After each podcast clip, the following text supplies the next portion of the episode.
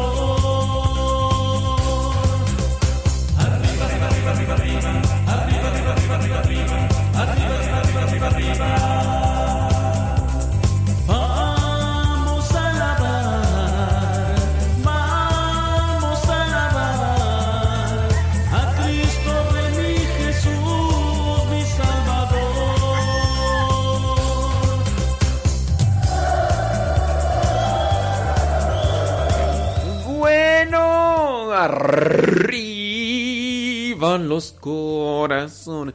Arriba, arriba, arriba, arriba, arriba, señoras y señores. Un día más o un día menos.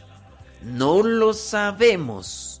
Pero lo que sí tenemos en cuenta es que este día es para rectificar las cosas malas que hemos hecho, las cosas malas que hemos dicho y proponer algo bueno para nuestra vida y también para la vida de los demás.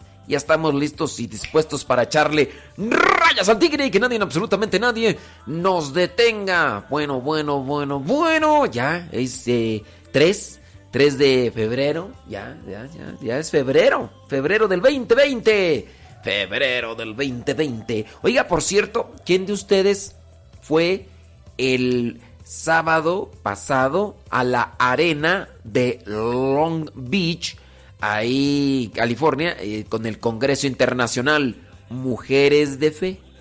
¿Quién de ustedes compártanos su experiencia? ¿Qué fue lo que más le dijo o qué fue cuál fue la experiencia que tuvo con este congreso? Eh, ¿Qué mensaje encontraron? ¿Qué motivación?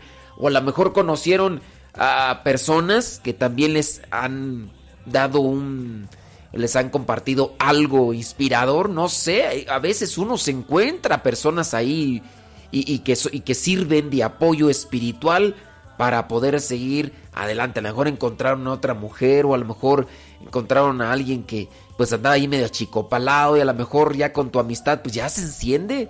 Se enciende porque a veces uno va solo yo, yo me acuerdo y yo iba solo, yo iba solo. Ya después me acompañé del buen Efren. Efren, ya despiértate, allí está en Los Ángeles, mi estimado Efren de Izúcar de Matamoros, Puebla. Un saludo para todos los de Izúcar de Matamoros.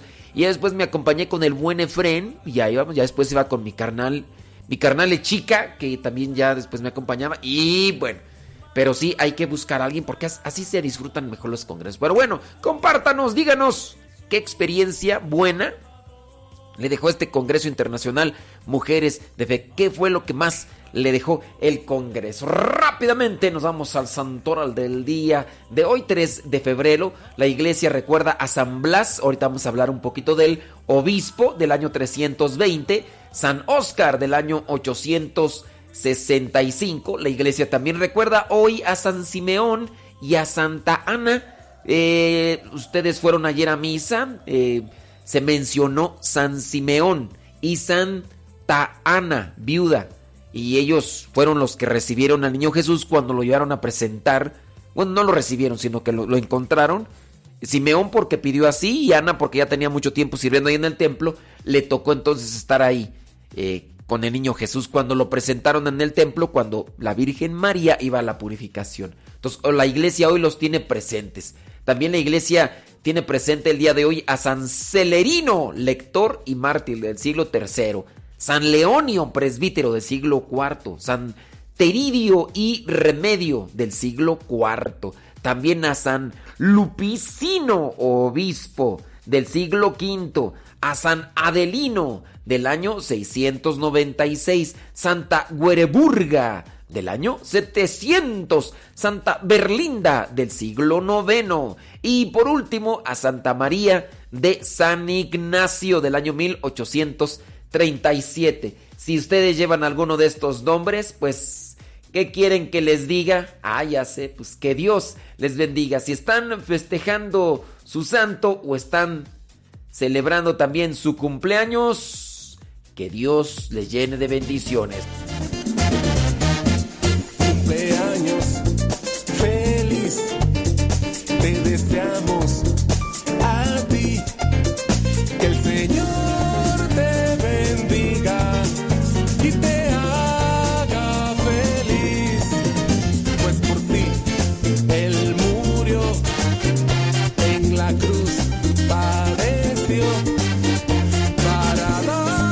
Que los lunes ni las gallinas ponen, pero aquí estamos poniéndole rayas al tigre.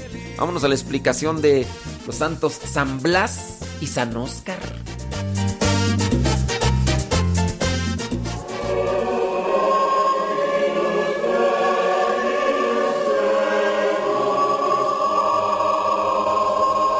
Hoy 3 de febrero la iglesia recuerda a San Blas, obispo y mártir. Fue obispo de Sebaste de Armenia, donde murió mártir en el siglo IV. Su fama se extendió por toda la iglesia.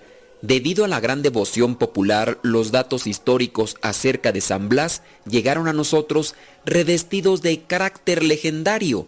De acuerdo a estas narraciones, Blas era médico de Sebaste antes de ocupar la sede episcopal. Durante la persecución de Licinio, Blas fue hecho prisionero por orden de Agricolaus, el gobernador. Se dice que mientras llevaban al santo al lugar de su muerte, una mujer que salió al paso y le suplicó por su hijo, que tenía una espina de pescado en la garganta, y estaba también él en peligro. San Blas puso sus manos sobre la cabeza del muchacho y permaneció en oración. Un instante después, el muchacho estaba completamente sano. Se habla de que el martirio de San Blas fue terrible. Por medio de una especie de peine metálico, le fue arrancada la piel y luego fue decapitado el 3 de febrero del año 316.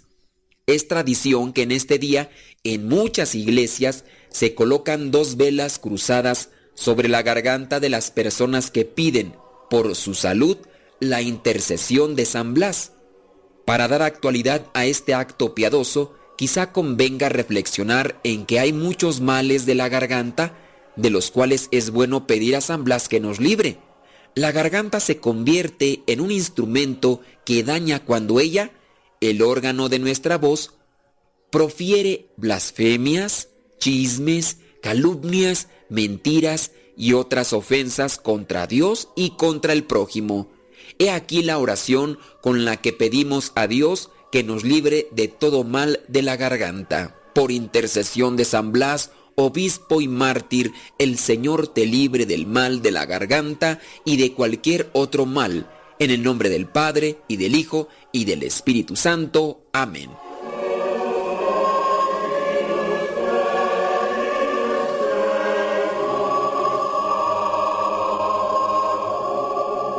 Y 3 de febrero la iglesia recuerda a San Óscar Obispo. Nació en Francia a principios del siglo IX y fue educado en el monasterio de Corbier.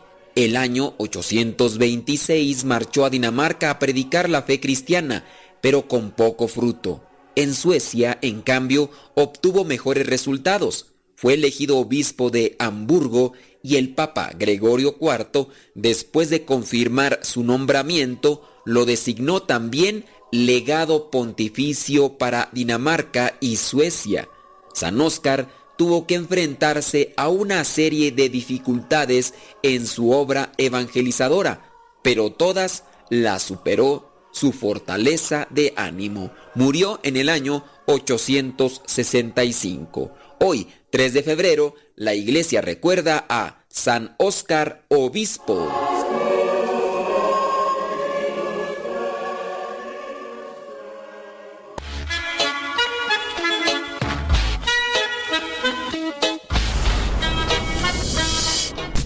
Estás escuchando el programa Al que Madruga con tu servidor, el Padre Modesto Lule.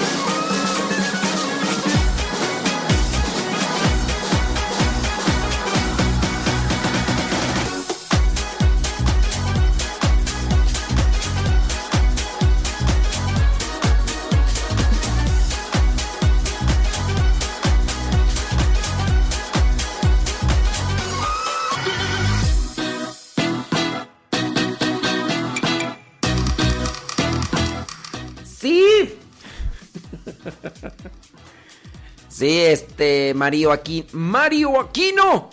Pasó un problema ya. Eso es lo que estamos tratando de arreglar, Mario Aquino.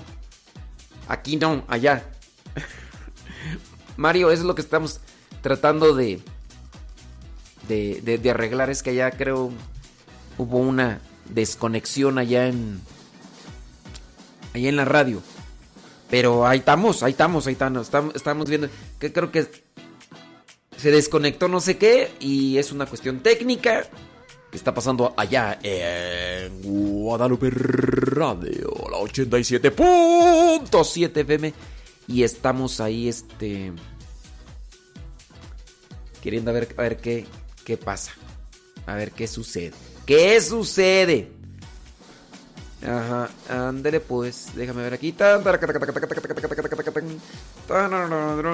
Para los que se me desesperan porque no les paso su saludo, ustedes ya se dieron cuenta, ustedes ya se dieron cuenta que pues, nos llegan bastantitos mensajes y a veces es un tanto así difícil poderlos leer todos. Porque si hay personas que, uff, uff, se me enchilan. Se me enchilan porque no paso sus saludos. Y todo, y pues no. No es que no quiera. Y lo demás. Y, así como que. Saludos a Isabel. Allá en Puebla. Saludos, Isabel. Isabel.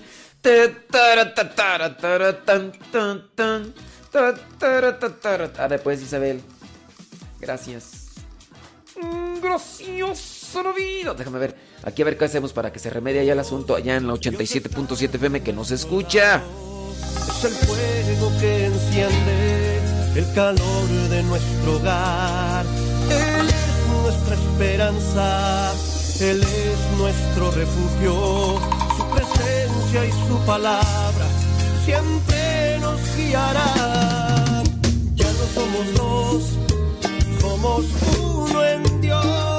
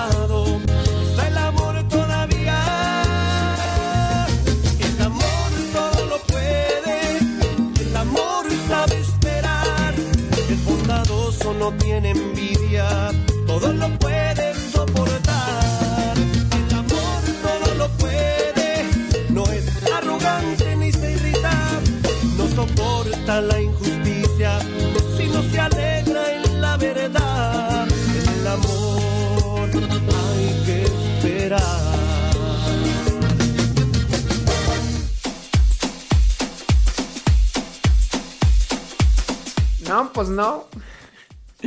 No está en mis manos ya. No, no, sí, no, pues es que no hay cosas. Hay cosas que desde acá yo no puedo. Y tampoco este. Pues es que allá. Sí, se desconectó allá. Se desconectó. Bueno. Saludos a todos los que nos están escuchando por acá. Muchísimos thank yous. Lunes. Dicen que los lunes ni las gallinas ponen. Pero nosotros aquí estamos queriéndole poner sabor al caldo.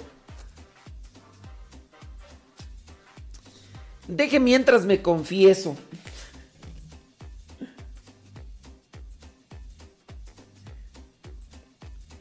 Ah, saludos.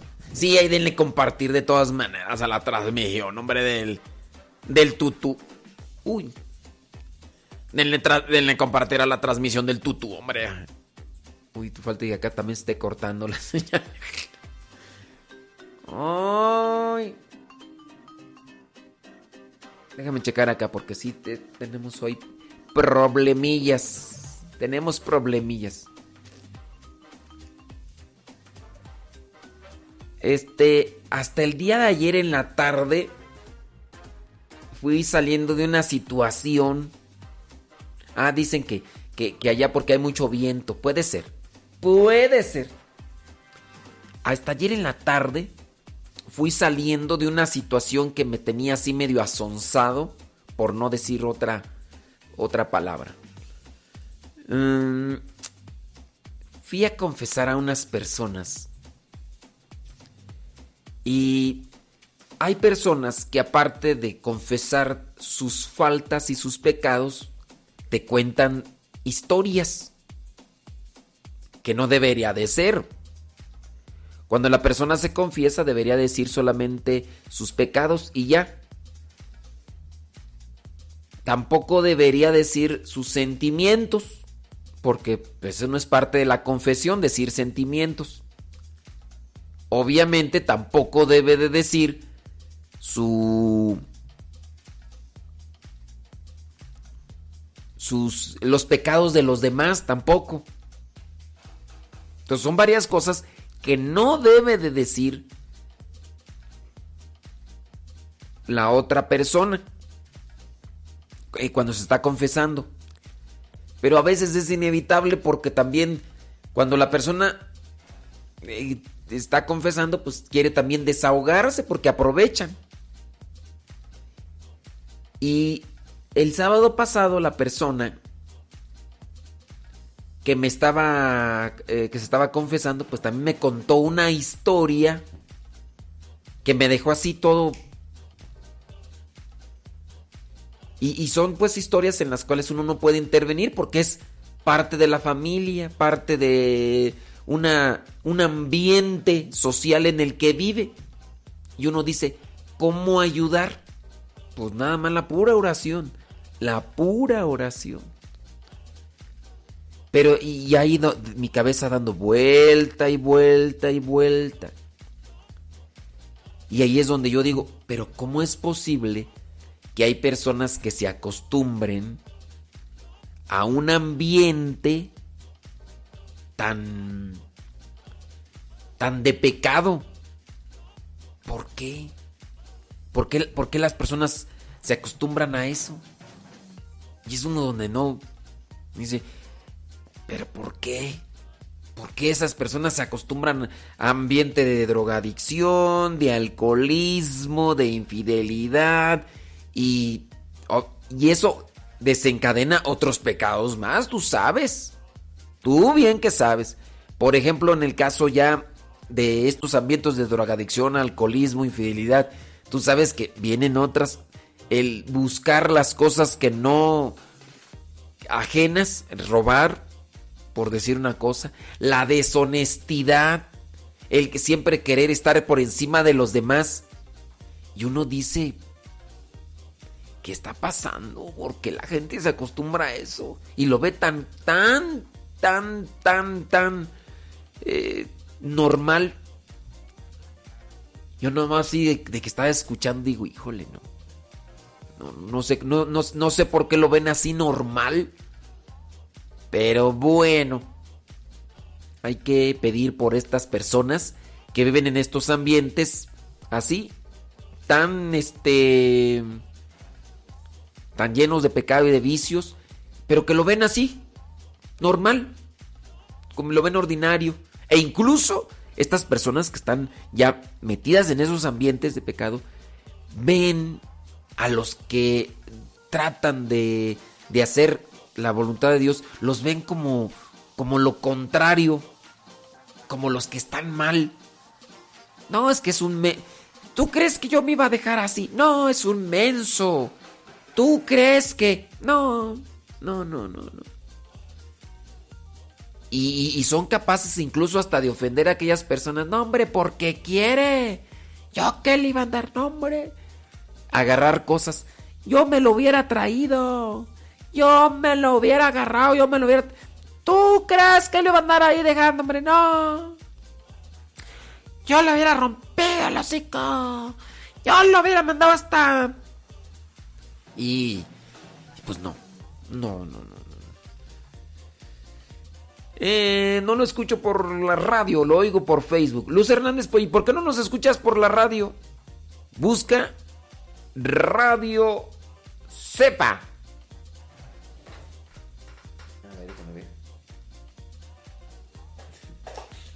Ya. Creo que ya. Déjame ver si.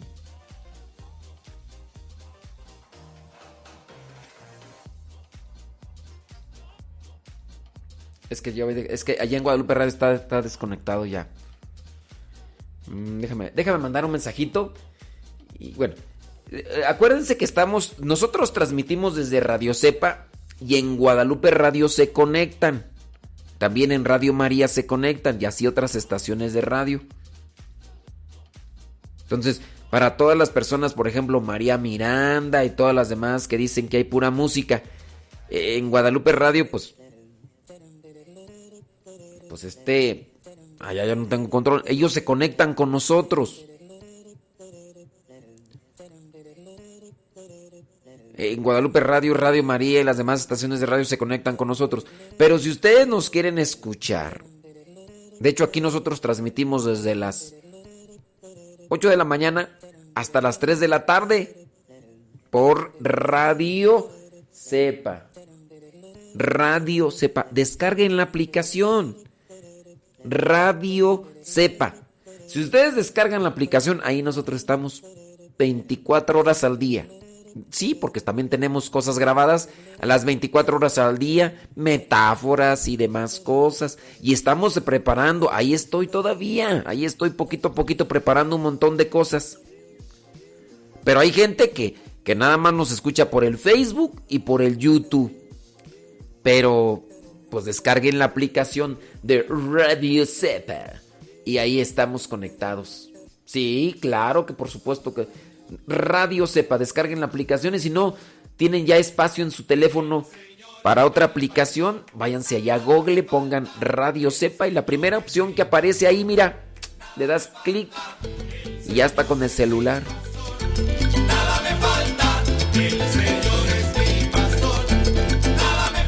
Sí, pero es que si nos escuchan solamente por Facebook, solamente por Facebook estamos un rato.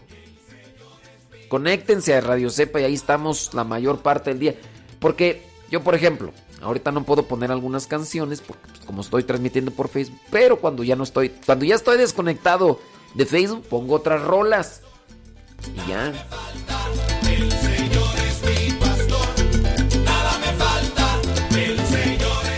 Bueno, ya les estoy diciendo que eso no corresponde a mí, lo de lo de Guadalupe Radio. No corresponde a mí. Estamos acá en Radio Cepa. Dios mío, ¿cómo les hago? ¿Cómo hago para que me entiendan, hombre? Dios mío,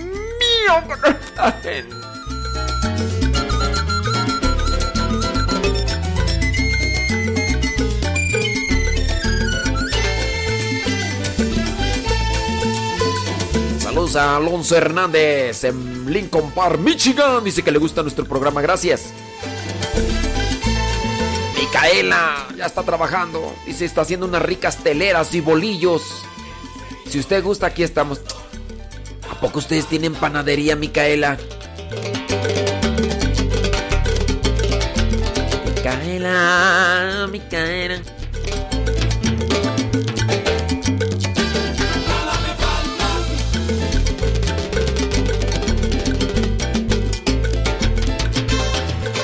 Dice Luz Hernández que le mande el Evangelio del día.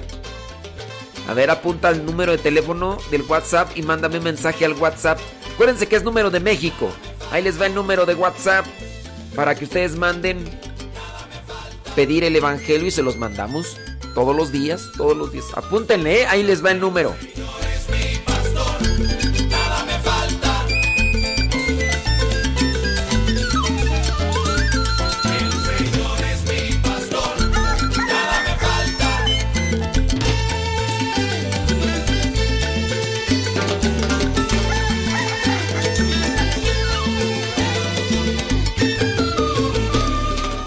Are you ready?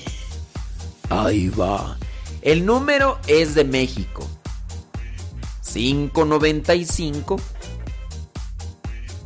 1120 281. Ese número es para que pidan el evangelio por WhatsApp. WhatsApp. Por WhatsApp. 595 1120 281. Acuérdense, es número de México. Ya ustedes tendrían que agregarme ahí a sus contactos y poner ahí, es número de México. Ustedes ya. 595 1120 281. Saludos a Maru Montoya desde San Nicolás Romero, Estado de México. Gracias.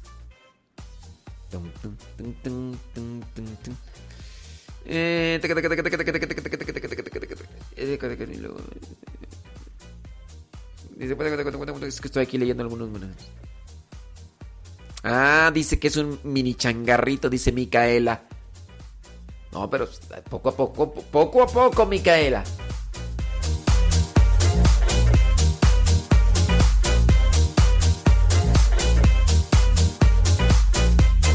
Y ahí está. 595 1120 281 es número de México, así que ustedes manden su mensaje al WhatsApp pidiendo el evangelio y con todo gusto los agregamos a un grupo y se los mandamos y listo. Ahora que si tú tienes Spotify, búscanos como Modesto Lule. ¿Tienes teléfono de manzanita? Busca una aplicación en tu teléfono de manzanita. Esa aplicación se llama Podcast. En tu teléfono de manzanita hay una aplicación por ahí porque es parte de, de los teléfonos de manzanita. Esa aplicación se llama Podcast. Te metes ahí y buscas Modesto Lule y ahí está. Ahí está. Ahí está, ahí está, ahí está, esperando que te conectes. Y si no tienes teléfono de manzanita, tienes el teléfono de plataforma Android, descarga una aplicación que se llama Google Podcast. Google Podcasts. Y ya cuando la descargas, la abres y buscas también Modesto Lule y también ahí te mandamos el Evangelio. Lo bueno de los podcasts es que en ese mismo canal de Modesto Lule les mandamos otros audios. Eso es lo bueno.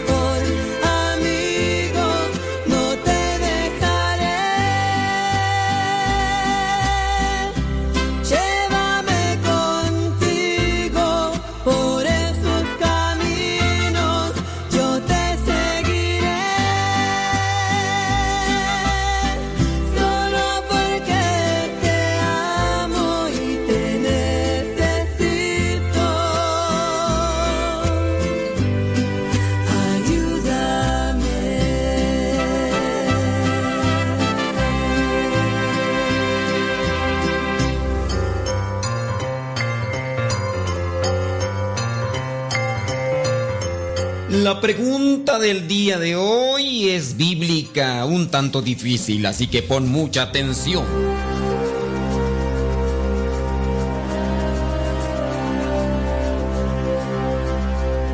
La pregunta es la siguiente. ¿Cómo se llaman los cinco primeros libros del Antiguo Testamento? ¿Cómo se llaman? Sí, a este grupo, a estos cinco, se les llama de una manera particular. ¿Cómo se llaman los cinco primeros libros del Antiguo Testamento? Epístolas, canon o Pentateuco. ¿Cómo se llaman los cinco primeros libros del Antiguo Testamento? Epístolas, canon o Pentateuco.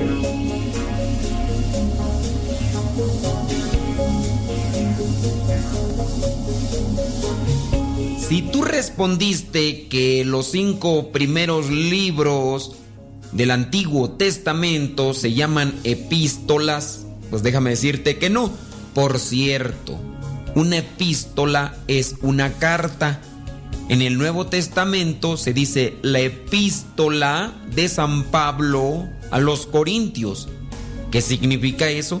La carta de San Pablo a los Corintios. Pero se tiene que mencionar la primera o la segunda, porque en este caso son dos.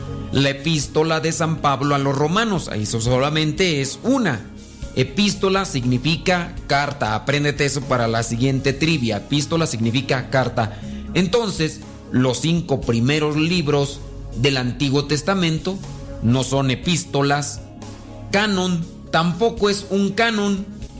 Tampoco estamos hablando de lo que es una marca de cámaras fotográficas. Nada de eso. La palabra canon se utiliza también en lo que es la Biblia, en la cuestión teológica. La palabra canon deriva del nombre griego canon, que significa caña o vara, o también norma o medida.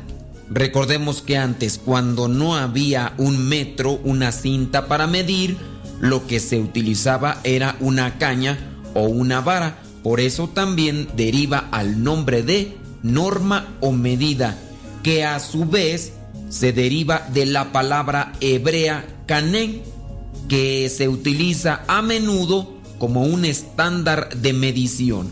Entonces, canon viene del griego canon y esta viene del hebreo cané. Y entonces significa este estándar de medición para poder significar la norma recta o correcta de algo. En este caso, cuando se dice medición o una norma, una medida, lo que es un canon significa que esos son los libros que vienen a ser la norma que establece una fe, una creencia, una religión. Esos son los cinco primeros que vienen a ser como la norma, la medida, el parámetro para la religión.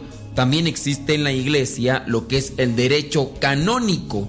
También podemos mencionar que el derecho canónico viene a ser ese conjunto de reglas, de normas que ayudan para que todo se haga conforme a lo que ha inspirado el Espíritu Santo.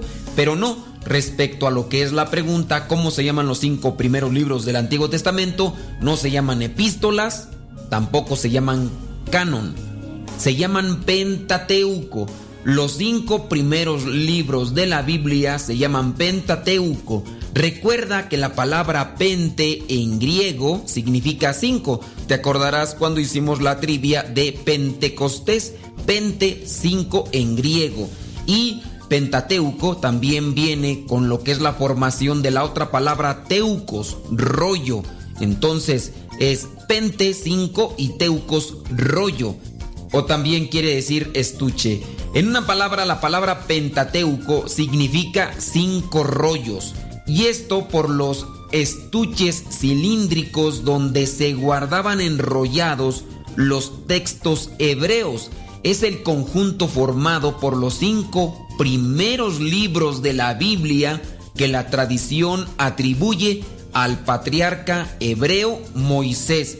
Recordarás que Moisés fue quien sacó al pueblo de Israel del país de Egipto y en este recorrido por el desierto en busca de la tierra santa, que por cierto duró 40 años su recorrido, durante este tiempo se dice la tradición vino a escribir lo que son estos cinco libros del Pentateuco.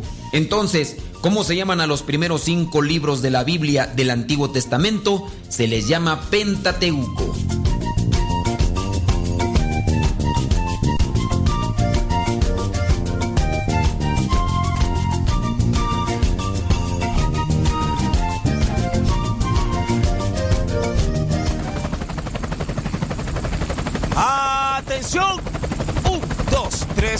4. 1, 2, 3, 4. 1, 2, 3, 4. Yo estoy loco con mi Dios. Yo estoy loco con mi Dios. Él me da la salvación.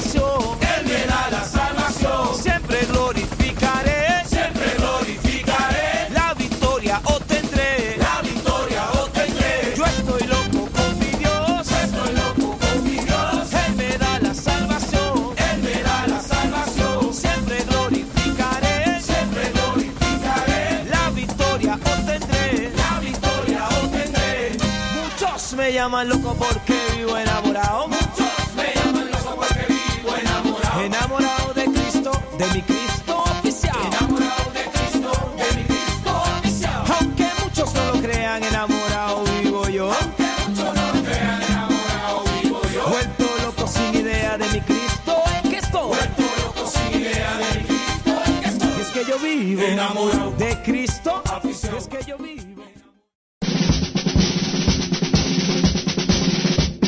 Una frase o un pensamiento quizá no cambien tu vida, pero te podrá ayudar para generar una reflexión que te lleve a un cambio en tu manera de vivir. Vámonos al segmento Las frases del Facebook.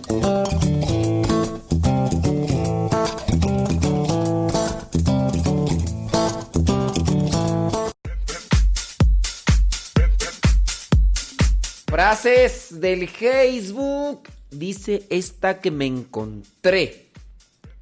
Esas oraciones que hacías cuando tus lágrimas caían, Dios no las olvida. ¡Ay, qué bonito es lo bonito! Esas oraciones que hacías cuando tus lágrimas caían, Dios no las olvida. ¿Cuántos de ustedes han hecho oración con lágrimas en sus ojos? ¿Cuántos? ¿Cuántos? Cuéntame.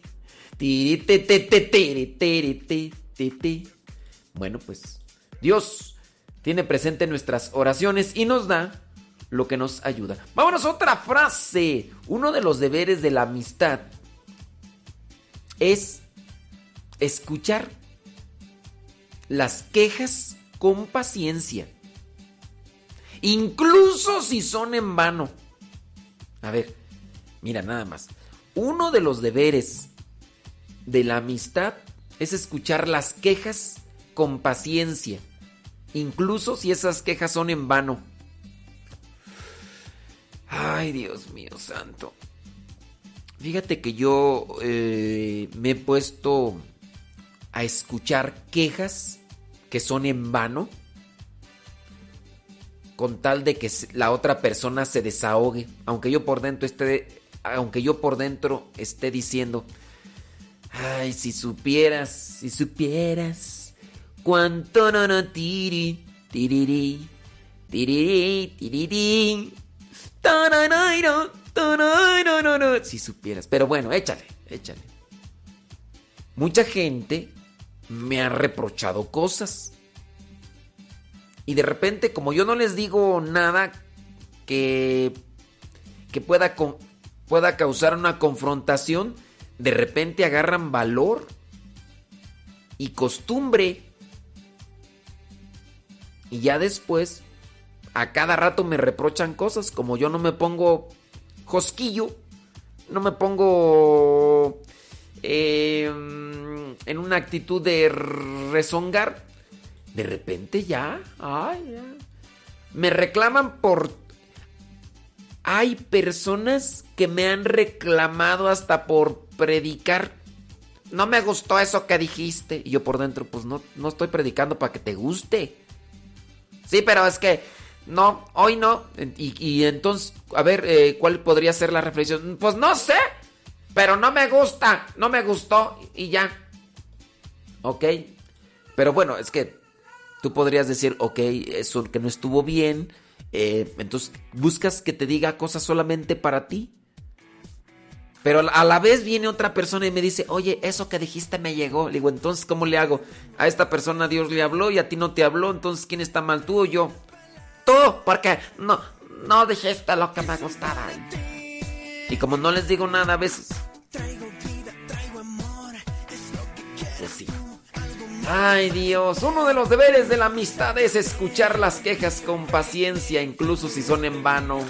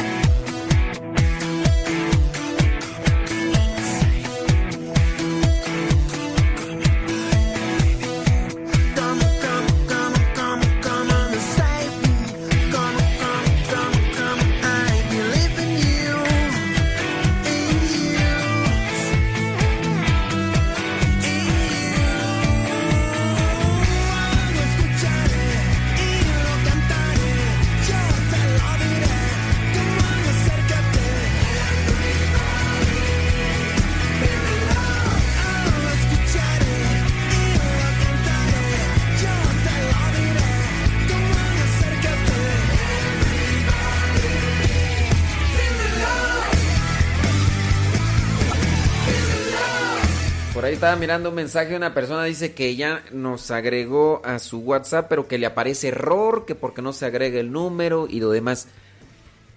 Eh, e- esa es la cuestión. Si ustedes no saben agregar números de otros países, pues les va a marcar error.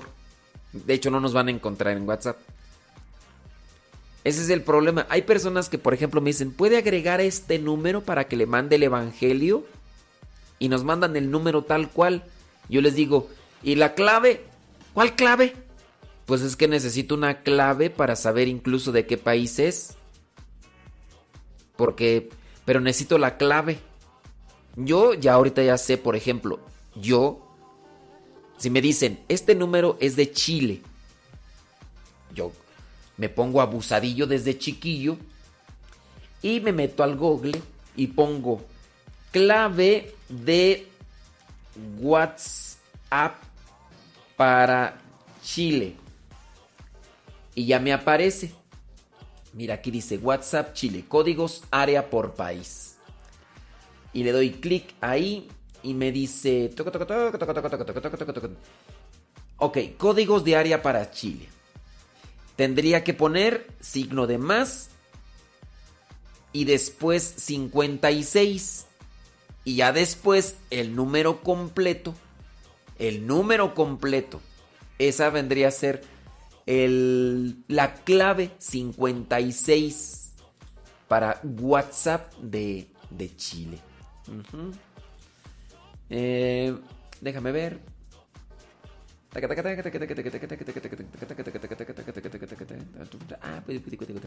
¿Qué otro país podría ser, por ejemplo, código de WhatsApp para República Dominicana? Vamos a poner. Casi no hay gente que nos escucha ya. República Dominicana. Está en WhatsApp, en, en Google. En Google. Eh, WhatsApp República Dominicana. Código. Mm, dice, dice aquí. Ok. El número de WhatsApp para República Dominicana es el 1. Entonces se pone signo de más más 1. Y ya. Pongo después todo el número completo de República Dominicana. Que de, dicho sea de paso, el código para Estados Unidos también es signo de más más 1. Es que los, los códigos eh, es signo de más y ya después un número. Por ejemplo, para México, cualquier persona que quiera agregar el número de México para WhatsApp tiene que ponerle un código. ¿Cuál es el código? Signo de más 5 2 1. Ese es el código. Signo de más 5 2 1. Y ya después el número. Cualquier número. Pero si es de México, ustedes van a agregarlos así. Pero si ustedes, pues no. No, no lo ponen, pues ya. Entonces, una persona, por ejemplo, que esté en Chile, que quiera agregar nuestro número, tendría que poner signo de más 5, 2, 1. Y como es el número del, para el Evangelio, 595, después, del, después de la clave es 595, 1120, 281. Pero bueno, yo ya les estoy dando a conocer. Yo, a veces lo explico, pero siempre hay gente contreras. Por ejemplo, los de Estados Unidos, siempre por ahí sale uno. No es cierto, ese no es el clave, porque yo marco 000, 0, yo marco dos ceros y no sé cuál, y, y también entra la llamada. Yo no sé por qué estás diciendo cosas que son... Este es para agregar al número de WhatsApp. Sí, pero eso no es cierto, tú estás inventando, eres un mentiroso, eres un mitólogo, Es- no, mitómano, eres un mitómano. Y ya por eso ya mejor ya no les digo la clave porque siempre hay más de cuatro o cinco personas que brincan ahí a echarme pleito de la nada. Pero son las claves para WhatsApp y, y de esa manera ustedes agregan los números. Entonces, eh, si usted quiere, para que no le marque error, porque les marca error, entonces es así, así de, de sencillo.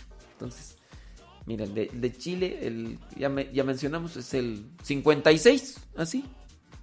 Así. Si yo quiero agregar código de WhatsApp de... ¿De dónde más? Eh, de Guatemala. Para Guatemala. Vamos a. En los de Guatemala. Eh, el código mm, tendría que ser. Ah, ok, mira, 502. Ese es el número de WhatsApp. Si yo quisiera agregar un número de Guatemala para mandarles un mensaje por WhatsApp, ahí antes del número pongo signo de más. ¿Pero por qué quieres poner signo de más? Mm, ¿Estás loco tú? Es signo de más 502 y ya después el número de Guatemala. Tú, nada más estás confundiendo a la gente. Yo no sé por qué. Ni, debe- tú ni deberías de estar en la radio porque tú nada más confundes a la gente y, y vas a hacer que pongan otros números que no son correctos. Ay, yo no sé cómo hay gente como tú que nada más está ahí inventando. Y no se los digo en broma. De verdad, esos comentarios me han llegado. Pero bueno, yo les doy el tip Si lo quiere agarrar, agárrelo. Si no, ahí está, mira. Eh, entonces el signo de más 52 502 para Guatemala. Si yo quiero agregar un número de WhatsApp de El Salvador, El Salvador, yo agarro el, el código que siempre va a ser el código. Siem- el código o la clave siempre será signo de más. ¿Cuál es ese? eh, con el que hace sumas. Eh, ¿No es más así de pa- palabra? ¿Más? ¿Con acento sin acento? No, es el signo de las para la- las matemáticas. Es que... ¡Tú confundes! ¡Tú confundes! No, es signo de más así. Y por ejemplo, si yo quisiera agregar un número para de, del Salvador, yo pongo signo de más y después la clave para San El Salvador es 503. El de Guatemala dijimos que era 502. Ok, para. Y ya. Hay algunos, unas claves que solamente es un número, como el de República Dominicana, como el de Estados Unidos. Hay otros que es que son tres, hay otros que son dos. El de Chile pues, son dos. El de México es cinco. Ay, ¿cuál es tú? Ay, ya sé. 50 52 1. 5 2 1, ¿de verdad? Ay, hasta se me fue. A ver, de México. Déjame poner. todavía. Bueno, ya hasta se me perdió. El, el- para el clave de WhatsApp para México. Vamos a poner. México. Ahí está, mira. 521. 521. 521 y listo, listo. Y ya. Tan sencillo. 5, 2, 1. Déjame ver aquí. Bueno, aun- aunque aquí aparece 52. Creo que sí, también sí se pone 52. Bueno, ya, ya les dije el tip. El que le agarró, le agarró. Y el que quiera hacer pleito, pues que haga pleito. De todas maneras, pues. No voy a leer ahorita los mensajes porque siempre por ahí hay un quejoso como yo. Y eso que es lunes, ya iniciamos así la semana tan quejosa. ¡Ave María Pobres! Saludos Jorge López hasta Nuevo León, México. Te pido, Señor, Dice Julio Reyes que quiere un, un tu- un tutorial de cómo marcar por teléfono. Ahorita lo voy a hacer. soplame, Señor, tu espíritu divino. Todos mis temores se irán. Saludos Sindai Tarazona hasta Perú. ¿Cuál es la clave de, de Perú? A ver cuál es la clave de Perú. Para. Chiquillo, ya cálmate. Para Perú, eh, 34, creo sí, ¿verdad? Espíritu Santo. Este código peruano podrás agarrar.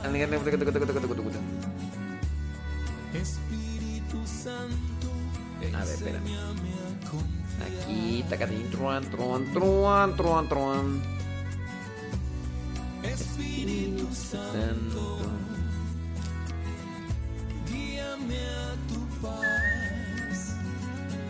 Oh, pues, espérame. Espíritu Santo. Mi fuerza Turun, turun. Espérame. Espíritu Santo. Para llamar a Perú. Clave. 51. Ok. Creo que le hace falta otro número, ¿no? Bueno, aquí me dice que signo de más 51. Signo de más 51. Aquí dice. Déjame ver otro, nada más así para para amarrar. Dame tu espíritu. Tin, tin, tin, tin, tin. Oh, este no es. La vida con tu espíritu. Toda frustración se acabará, no volverá. Ay Dios, aquí aparecen otras cosas que de números que no. Aunque el enemigo insistirá. Es 51-1, ¿verdad? Es 511. Y uno de más 511 para, para Perú. Esa es la clave. Y ya después el número. Y en este caso podríamos agregar el de Sindai, Tarazona, hasta Perú. Envíame tu espíritu. Soplame, Señor, tu espíritu divino. Todos mis temores se irán, huirán, mi entendimiento se abrirá, veré la luz y la verdad. Aunque mis problemas seguirán, persistirán, tendré la fuerza que tu espíritu da.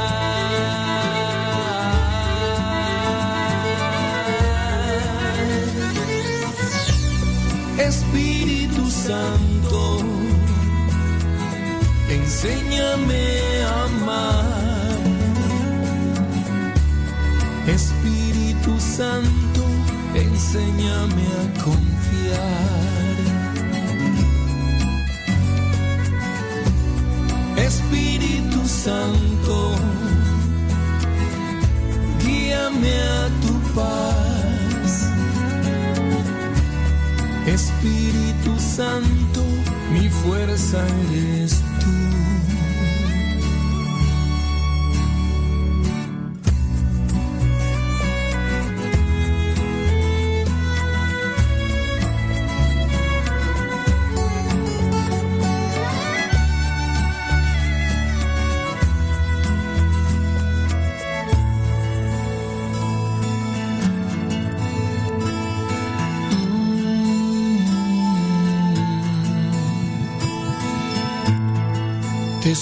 Suplico, Dios,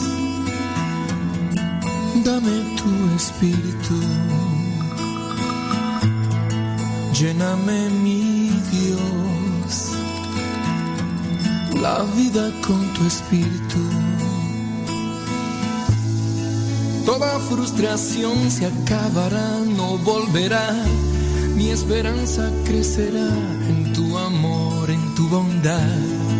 Aunque el enemigo insistirá, me tentará, tendré la fuerza que tu espíritu da.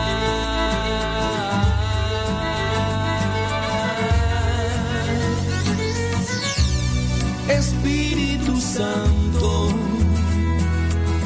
enséñame a amar. Espíritu Santo, enséñame a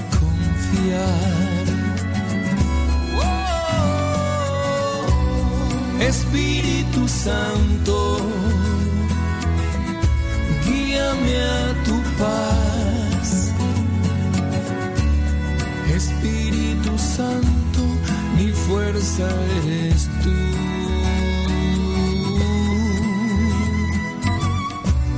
Espíritu Santo, enséñame a amar. Espíritu Santo, mi fuerza eres tú. Mi fuerza eres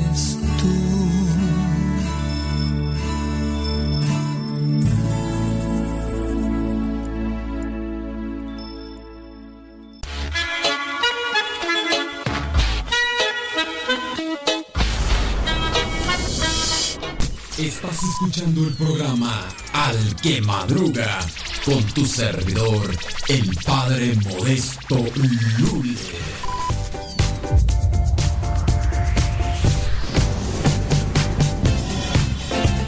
Yo la veo que ella se está haciendo la víctima.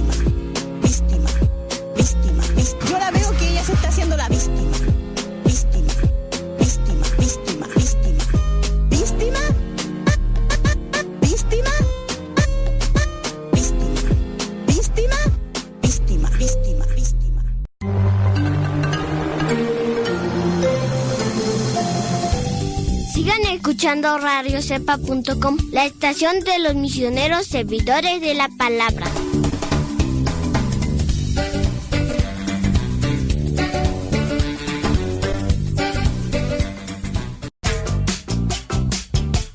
Recomienda Radio Cepa a tus amigos a tus enemigos. Recomienda Radio Cepa a tus familiares, también a los que no lo son. Radio Cepa, una estación de radio de los misioneros, servidores de la palabra.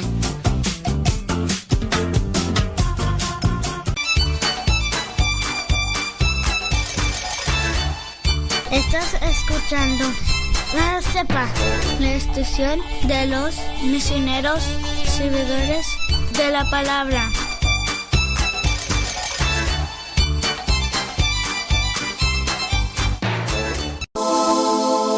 Estás escuchando Radio Cepa, la estación de los misioneros servidores de la palabra.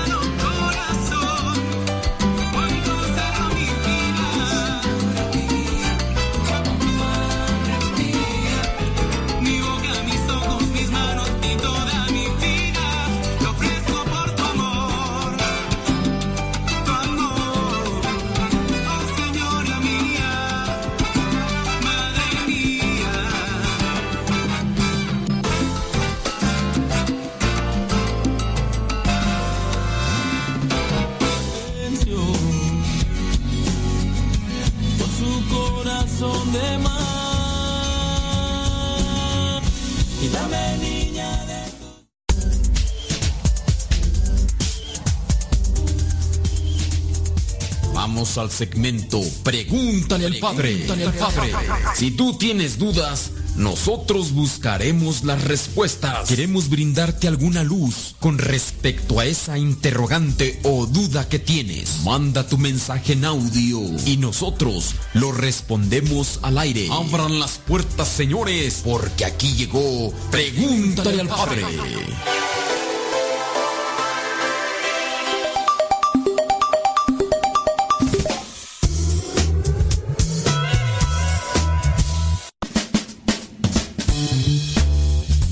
Padre, pregunta. A, veces a nosotros los católicos nos atacan diciendo que nosotros no creemos en Dios, creemos más en los santos, porque les rezamos a la Virgen, a San Judas, a San José, a cualquier santo, y no directamente hablamos con Dios. Siempre creemos más en los santos. Yo he dicho que a los santos, en los santos tenemos devoción, pero a Dios lo adoramos. Los santos solo son una intercesión para con Dios de un favor que necesitamos. ¿Me puede ayudar con esa respuesta para las personas que a veces atacan a, nosotros los católicos? Gracias, Padre. Bueno, no nos dijo su nombre, pero de todas maneras, mire, creo que hay que aclarar una idea. Usted dice, los santos para nosotros son solo devoción e intercesión. Y creo que está equivocada. Está equivocada. Mire, nosotros muchas veces damos información sobre quiénes son los santos dentro de la iglesia. Lamentablemente a veces o no escuchan o no quieren escuchar o cuando hay una formación sobre, sobre lo que es la, la fe, la gente a veces no quiere. Mire, los santos no son solo devoción e intercesión. Ahí sí está mal usted. La iglesia, la iglesia de hecho no presenta a los santos para que la gente se acerque y pida su intercesión. No, no. La iglesia los presenta como personas que buscaron cumplir con la voluntad de Dios. Son referentes, no son modelos, son referentes, son referencia de cómo poder cumplir con la voluntad de Dios. Ahora, tampoco la iglesia los presenta para que pídanles a los santos los milagritos. No, no, tampoco. Se puede, se puede pedir la intercesión, pero no es una obligación. No es una obligación de que tienen que pedirle a los santos para que los lleve a Cristo. No es obligación. Entonces, los santos no son solo, como usted dijo, no son solo devoción e intercesión. No. Eso si usted quiere. Pero lo principal, la iglesia los dice, a ver, fulano de tal, fulanita de tal, se esmeraron, le, echaron ganas en hacer lo que a Dios le agrada. Fulano tal, son, son referentes. De que se puede, se puede. Por ejemplo, para los casados, échele un ojo a Santa Rita de Casia. Y así, un doctor, eh, Giuseppe Moscati, doctor italiano. Y así, que le tengamos un referente dentro de nuestra vida, dentro de nuestra estructura, de nuestra circunstancia familiar, social, que nosotros tengamos un referente. A ver, ¿cómo le hizo? ¿Cómo le hizo fulano de tal para echarle ganas aquí en estas cosas que son difíciles? Ah, pues yo entonces leo la vida de este santo. Nos hace falta conocer más de santo. Creo que una mayoría nos hemos quedado con los santos, los santos comunes. Tú pregúntale a alguien, ¿tú conoces la vida de un santo? Y te van a sacar, ah, San Francisco de Asís. ¿Por qué? Porque vio una película, porque vio una imagen. San Martín de Porres, un santo morenito ahí. Y uno muchas veces, o nomás se ha quedado con una película, o nomás se ha quedado. Hay santos contemporáneos, y ahí nos hace falta tanto, tanto en, conocerlos. Se, eh, se están incluso canonizando, se están declarando santos en la actualidad a muchas personas, pero nos quedamos. ¿Sabes quién se interesan por ellos? A veces solamente las personas que están vinculadas por la nacionalidad. Dicen, a ver, un santo mexicano, a ver, un, san- un santo mexicano recientemente, a ver si te acuerdas de uno de los más recientes. Hay, hay algunos que ni santos mexicanos se acuerdan y nada más se acuerdan de los santos para decir, ay, intercede por mí, San... ¿San qué? Ni yo me acuerdo. Ahorita estoy queriéndome acordar. Yo estuve en una misa de beatificación de una santa mexicana y ni me acuerdo de ella ahorita, imagínate. Bueno, ella es fundadora y religiosa y que me debe ayudar mucho. Bueno, pues hay que buscar referentes y si quieres pedir la intercesión, no es una obligación, platica directamente con Dios. Y yo puedo decir, si tú platicas directamente con Dios tienes una garantía. No quiere decir que si buscas la intercesión de un santo no tengas garantía. Se puede, ¿cómo no? Sí se puede. Pero no es una obligación como tal. Yo ahí se lo dejo, trate de tenerlo presente. Y espero que no se me molesten por la forma como les respondo, pero pues es que hay veces que... Pues hay veces que se necesita tú.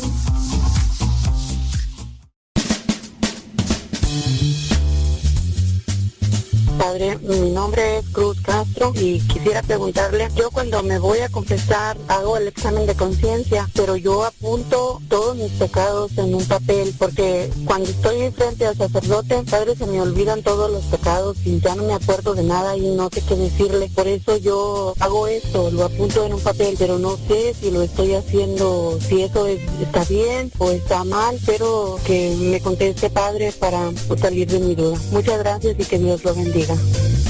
Cruz, cruz, cruz, cruz, cruz, cruz. Cruz. Eso incluso yo se lo recomiendo. Hay personas que están en el momento de la confesión y por los nervios, a veces por la vergüenza, porque si hay más gente que está ahí y mucha gente dice, ay, es que me van a ver que me metí a confesar, que, que digan, fulana de tal es una pecadora o fulano de tal es un pecador, no, que digan. Peor es que digan no se confiesa. Digo, ahí hay, ahora, se nos olvidan los pecados, se nos olvidan los pecados. Bueno, por lo tanto, no dejes pasar mucho tiempo, Cruz. No dejes pasar mucho tiempo. Y la otra, síguelos apuntando. Yo eso es incluso recomendación que doy. Haz un examen de conciencia un día antes de que te vayas a confesar. No dejes pasar mucho tiempo. Yo recomiendo una vez al mes.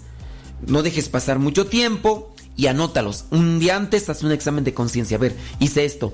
Yo también recomiendo que por ahí se tenga una guía de los pecados. Una guía de los pecados, pecados veniales, pecados mortales, pecados todos. Una, una guía, un examen a ver, analizar, a ver, ay, ya hice este, ya hice este. Ay, Ave María Purísima, tráeme, tráeme una brocha.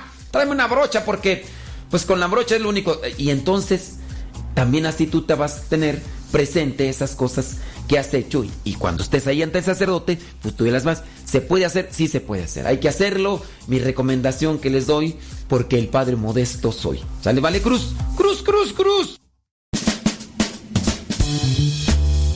Padre Modesto, mi nombre es Verónica. Mi pregunta es esta. Yo voy a adoración nocturna una vez al mes, que es de, de 10 a 11, que las mujeres nos toca una hora adorando al Señor en el templo. Y el resto de toda la noche y la madrugada se quedan los hombres adorando. Pero una de las hermanas me comentó que teníamos que ir por obligación a las 6 de la mañana a misa, que porque si no, no me va a contar el, el venir nada más una hora a adorar al Señor. No sé si me podría contestar esa, esa inquietud que tengo más que nada, porque no sé en qué forma me podría contar, no sé qué quiso decir eso. Muchísimas gracias y Dios me lo bendiga. Pero un tanto difícil. Porque si esta persona que está dentro de este grupo, que también estás tú, te dice que no te va a contar, yo ahí ya no encuentro, o sea, contar para qué, ni yo, ni yo mismo sé, ni yo mismo sé, o sea, que te lo va a contar Dios. Porque si es que te lo va a contar Dios, no. No sé, a lo mejor puede ser contar como unidad, como grupo, puede ser. eh, mira, si uno está dentro de un grupo, hay que cumplir con cierto tipo de eh, reglas, de estatutos. Entonces puede ser que eso de participar de la misa sea contar como está participando los estatutos. Pero no sé si se refieren a eso de, de contar con Dios. Si es a eso, están equivocados. Si es al otro. Pero hay que preguntarle, ¿contar en qué? ¿Me va a contar qué?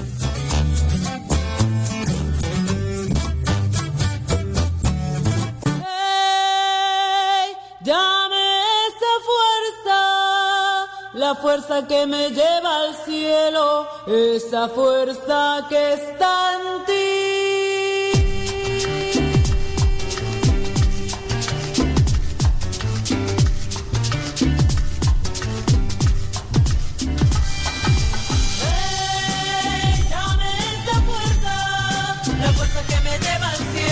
Esa fuerza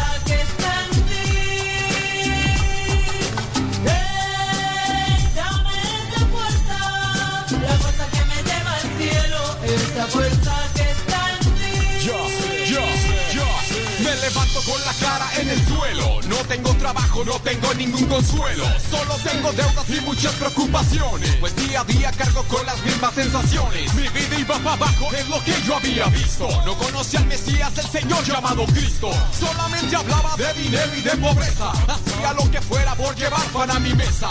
Pero me olvidaba de quién era en realidad. Sentía que el dinero era mi felicidad. La maldad llenaba mi corazón sin parar. El veneno recorría mi alma al caminar.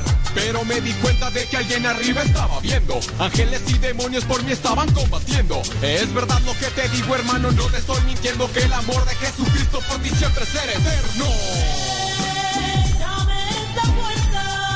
La que me lleva al cielo, que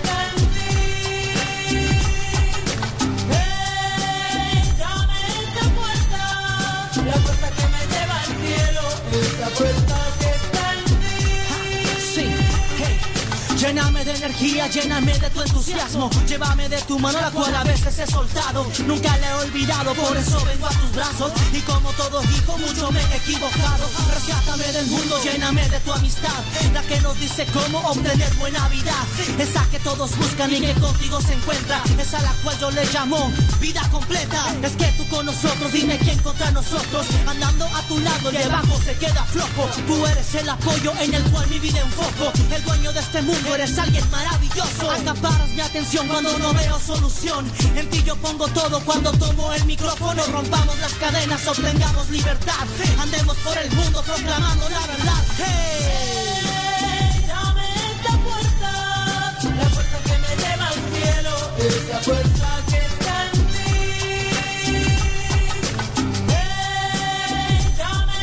Fuerza, la fuerza que me lleva al cielo,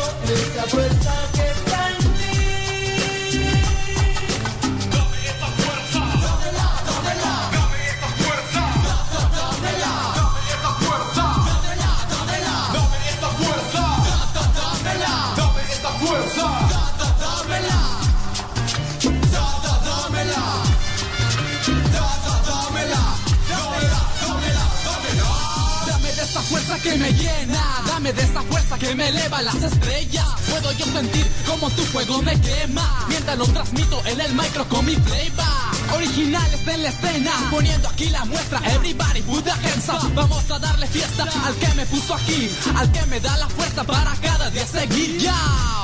Él es quien me da la fuerza de seguir en la tarima, de escribir con gozo rimas. Él es el que me reanima cuando no encuentro salida, pues claro, es el mejor y me llena con su amor. Lo bueno que yo tengo se lo debo al Big Boss. Esto es dedicado a mi padre con todo el corazón. Sé que a veces me desvío del camino y me meto en varios líos, pero siempre está ahí para recibirme a mí. Soy un simple aprendiz que a veces no entiende, que a veces no comprende, porque me siento en la soledad.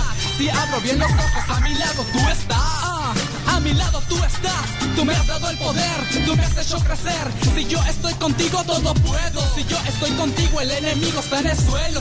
Si en el camino yo tropiezo, me das de tu fuerza para salir de eso ileso. Sé que en ti puedo confiar, que en las buenas y en las malas, tú ahí estarás, nunca me fallarás. Esto es especial, gracias a ti, papá. Sí. Ja. Movimiento Rafa con la fuerza que está en ti. Original Records. Pateemos la mentira que a muchos hipnotiza. Yolanda Vidal desde Stirling, Virginia. Eh, agradezco a todos los que le dan compartir a la transmisión en Facebook y a los que le ponen un like en YouTube. Sepan que el like en YouTube es para darle un voto de confianza a los que encuentran el programa. O si están mirando la transmisión en vivo van a decir, bueno, pues ¿por qué tiene tantos likes ese, esa transmisión en vivo en el YouTube? O, ah, oye, ¿por qué tiene tantas veces compartida esa transmisión en Facebook? Y eso pues le da un voto de confianza para que las personas eh, se metan y lo escuchen.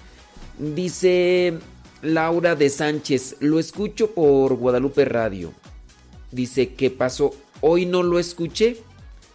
Miren, allá pasó un problema técnico, Laura de Sánchez. No sabemos qué fue lo que pasó. un problema técnico.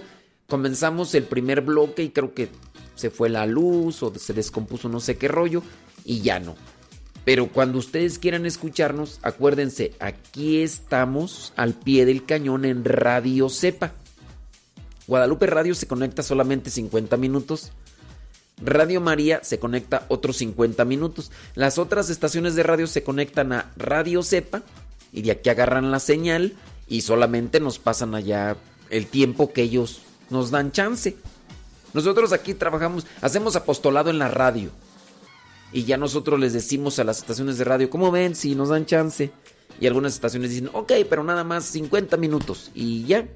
Pero aquí nosotros tratamos de estar con ustedes muchas horas, eh, compartiendo trivias, respuestas, eh, metáforas, evangelio. Por ejemplo, ya ahorita, en unos instantes más, viene la radionovela. En unos instantes más viene ya la radionovela. Y de lunes a viernes tenemos la radionovela a esta hora.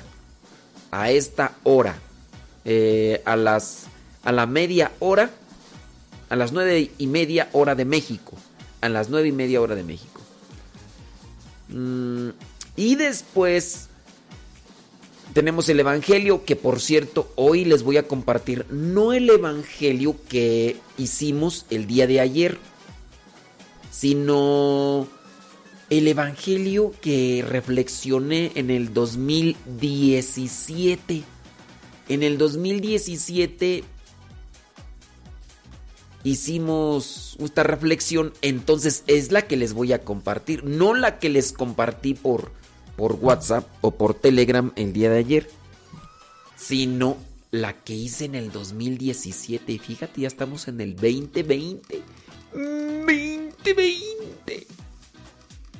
Entonces, 2017. Entonces son, son ideas, son reflexiones que hice algún tiempo. Y sirve que yo también las escucho y ya. Eh, saludos a Dionisio, Prudente y Cristina Vivar. Saludos a ellos. Muchas gracias por estarnos escuchando. Ándenles pues. Eh, ya faltan dos minutos para la media hora. Mm, hagan preguntas mientras vamos ahí esperando que, que llegue el tiempo para poner la radio. Por cierto, es el capítulo 42 de la radionovela y son 46 son 46 capítulos. Son 46 capítulos. O sea, ya merito, ya merito terminamos con esta radionovela de San Rafael, Guizar y Valencia. Otra persona, por ejemplo, me hacía la pregunta, ¿por qué no pasas esa radionovela? ¿Por qué no pasas esa radionovela por Guadalupe Radio? Mm, pues, pues es que en Guadalupe Radio solamente nos dan 50 minutos. Si nos dieran todo el tiempo, pues es ese proyecto de Guadalupe Radio y, listo. Ya tenemos otras radionovelas para el próximo... La próxima, sí, claro. Ya tenemos por ejemplo, ya les dije, ¿no? San Cayetano. Tenemos una de San Martín de Porres que dura solamente dos capítulos. Dos capítulos. Tenemos. Ah, la de San Agustín. También tenemos la de San Agustín. Déjame ver cuál otra radionovela. Ya tenemos lista. Hay que editarla. Ahí las tenemos, ¿verdad? Pero. Mmm, mira, por ejemplo. Eh, tenemos la de San Martín de Porres, San Cayetano, San Agustín. Esas son las. Una, dos. Bueno, San Martín de Porres dura dos capítulos. Eh, San Agustín sí tiene también como. ¿Como cuántos tú? San Agustín tiene 52. 52 capítulos. ¿Y cuánto dura cada radionovela de San Agustín? Dura 20 minutos cada capítulo de San Agustín son 52. Oh. San Cayetano. De San Cayetano son 51 capítulos. Fíjate que esta de San Cayetano la descargué. ¿Hace cuánto tiempo tú? En el 2017. La descargué en el 2017. Mira nada más. Bueno, en el 2017 la descargué y la tenía por ahí guardada. Entonces, la de San Juan Bosco, no, esa no la tengo. Osito. Eh, ah, sí es, no, tengo los sueños de San Bosco. Pero esos no son, esa no es la novela de San Juan Bosco. Ah, sí es cierto. Sí es cierto, tengo la de San Juan Bosco, gracias. A Johnny Laboriel que nos está ahí. ¿Cuántos capítulos son de mm, de San Juan Bosco? 24, sí es cierto, de San Juan Bosco, sí es cierto, 24. Que es diferente de los sueños de San Juan Bosco. De los sueños de San Juan Bosco tengo por ahí como 5. No, pero eh, eso no. La radionovela de San Juan Bosco, sí es cierto, qué bueno que me acordaste. Y bueno, entonces ya ahí tenemos, mira, San Agustín, San Cayetano, San Martín de Porres y San Juan Bosco. Y también, pues bueno, ya con eso, ya con eso. O sea, ahí está, para que no digan que Chichita la... De San Benito, San Benito no la tengo. Ah, les decía que esta de San Cayetano la descargué cuando me la mandaron en el 2017 y la guardé. Y ahorita ya me quise meter a buscarla y no la encontré. Solamente encontré dos capítulos por ahí y le dije a la persona, oye, ¿tendrás la, la radionovela completa? Y no me ha contestado, no me ha contestado. Bendito mi Dios, mm, bendito mi Dios que... No, no, no estamos pidiendo... No, no, no, no, espérense, ya, no, no, no, no. Ya, ya luego, luego ahí empezaron que yo voto. Tú, no, no, aquí no estamos diciendo votaciones ahorita. To- Primero hay que escuchar la Primero vamos a poner la de San Rafael y Guizar de Valencia hasta que se acabe y ya después las votaciones. ¿Qué? Ya, empezaron a hacer sus votaciones. ¿Quién les pidió sus votaciones? ¿Quién les pidió votaciones, eh? ¿Quién les pidió? Nadie les está pidiendo votaciones. Pues, pues estos, mira, pues. Pero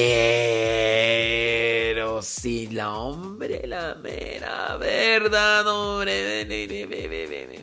Ok, gracias. Mm, ya llegamos a la, a la media hora, sí.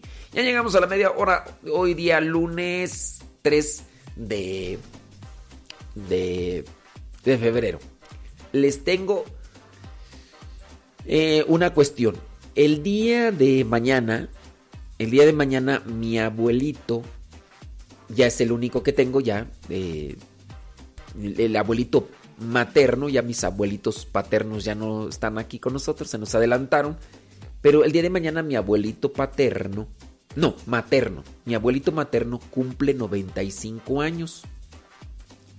Mi abuelito materno mañana cumple 95 años. Entonces, muy posiblemente, todavía no es nada seguro, pero muy posiblemente voy a ir a acompañar a la familia porque mañana cumplen 95 años. No sé si vayamos a hacer misa, todo, porque pues a veces un rollo ahí en el rancho, pero este mañana muy posiblemente, muy posiblemente, a menos de que pase otra cosa, no voy a estar en vivo, pero aquí va a haber las cápsulas, ya todo preparado para que ustedes escuchen el programa mañana, mañana, ¿ok? Para que no vayan a decir, ¿por qué no está transmitiendo por Facebook? Porque no estoy aquí en cabina, voy a estar allá eh, viajando para acompañar a mi abuelito que mañana cumple 95 años. 95, entonces este, voy a ir a acompañar a la familia y a ver si puedo celebrar misa, a ver qué, qué sucede. Pero como quiera quiero estar ahí porque ya, pues son 95 años tú, pues. Así que mañana. Vámonos con la radionovela de San Rafael Guizar y Valencia.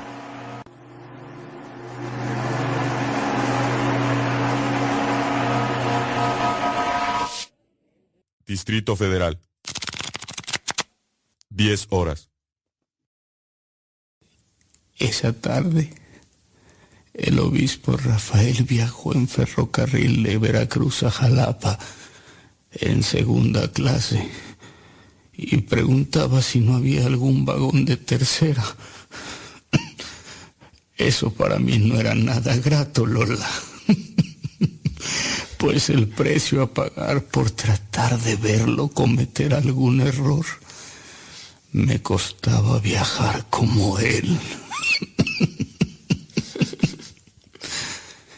En ese viaje, una persona que lo reconoció le regaló dos centenarios de oro. Yo pensé, naturalmente los va a conservar hasta que los dio al primer pobre que le pidió limosna. Decía, mientras más doy, Dios me da más. Yo no alcanzaba a comprender entonces. Uno de los sacerdotes que iba con él le dijo, ese dinero le puede servir para moverse, comer o para cualquier cosa que necesite. En ese momento sacó su rosario y dijo, esto es lo único que necesito. Y siguió su camino. Cuando llegamos vio a su hermano don Antonio, que pretendía regalarle un pectoral de plata dorada con una reliquia de la Santa Cruz. Pero deduje que don Antonio en el fondo sabía que no lo aceptaría. Yo esperaba que lo tomara por ser su hermano quien se lo daba. Pero volví a errar, Lola. Don Antonio le dijo que el pectoral no era fino y que debía recibirlo por reliquia tan insigne.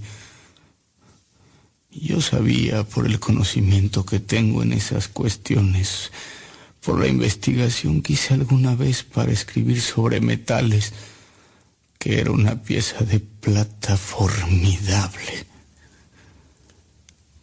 Pero ni así se convenció. El obispo Rafael le dijo, te lo agradezco mucho, pero no he de usar este pectoral. Don Antonio solo alcanzó a decir, no es posible engañarte de ninguna manera, Rafael. No sé si eres muy astuto o Dios te dice al oído mis planes. Y rieron. Me incluyo en esa tormenta de risas. Me estaba sintiendo distinto, Lola.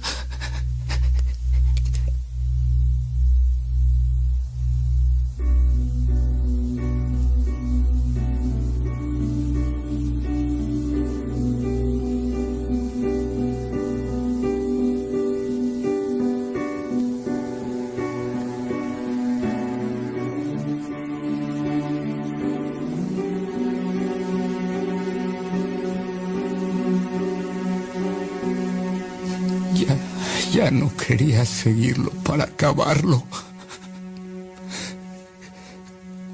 Quería seguirlo para aprender, Lola. Don Alberto, ¿alguna vez hubo gente que lo molestara por la condición económica de nuestra familia? Sí, sí, sí hubo quien lo hizo. Pero el obispo siempre fue astuto con las palabras. En una ocasión un hombre se acercó a él y comenzó a decir cosas con el fin de enfadarlo. Comenzó diciendo a quienes lo acompañaban que había gente en la iglesia que provenía de familias distinguidas, de buena estirpe y abundantes fortunas, y que algunos, señalando sutilmente a su hermano, habían nacido en cuna rica y casas abastecidas.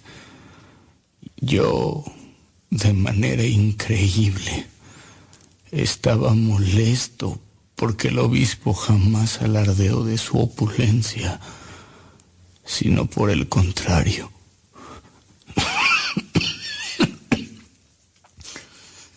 Este hombre que no estaba satisfecho fue más allá y le preguntó directamente,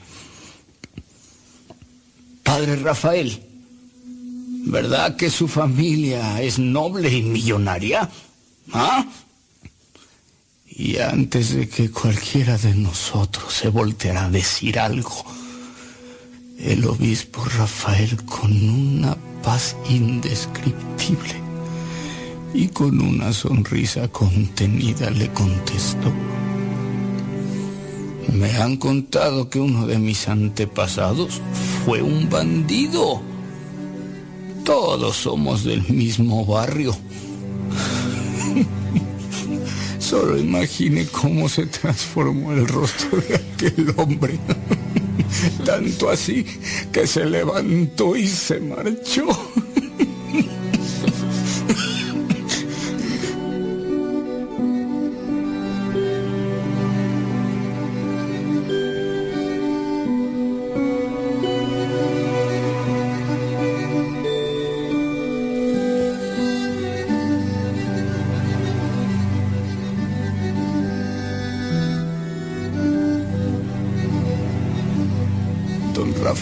siguió como si nada hubiera pasado. Caminaba con varios sacerdotes, algunos muchachos que apoyaban. Cuando el obispo tropezó, al principio pensé que era el cansancio. Yo me sentía cansado, pues seguirlo de cerca era toda una novela. Pero de repente noté también que para leer se acercaba mucho a los textos. Así que deduje que tenía algún problema en sus ojos, Lola. Pero usted sabe cómo es su hermano y aunque varios se lo pidieron, nunca consultó a un oculista. O al menos yo jamás vi que lo hiciera para que le adaptara lentes que tanto necesitaba. Fue tanta la insistencia que dijo que no gastaría ese dinero en un acto tan egoísta. Que ese dinero era para la gente más necesitada y que no se preocuparan, que tendría sus lentes de alguna manera. Así que lo seguí, como ya era mi mala costumbre, y los compró. Sí, los compró en el baratillo a dos pesos. Ni siquiera creo que le ayudaran de verdad. Y no solo eso. Su reloj era un búfalo de dos pesos cincuenta centavos que aseguraba en el bolsillo con una cinta de zapatos a modo de leontina. Sí. Eso nos lo contó en una de sus cartas alguna vez.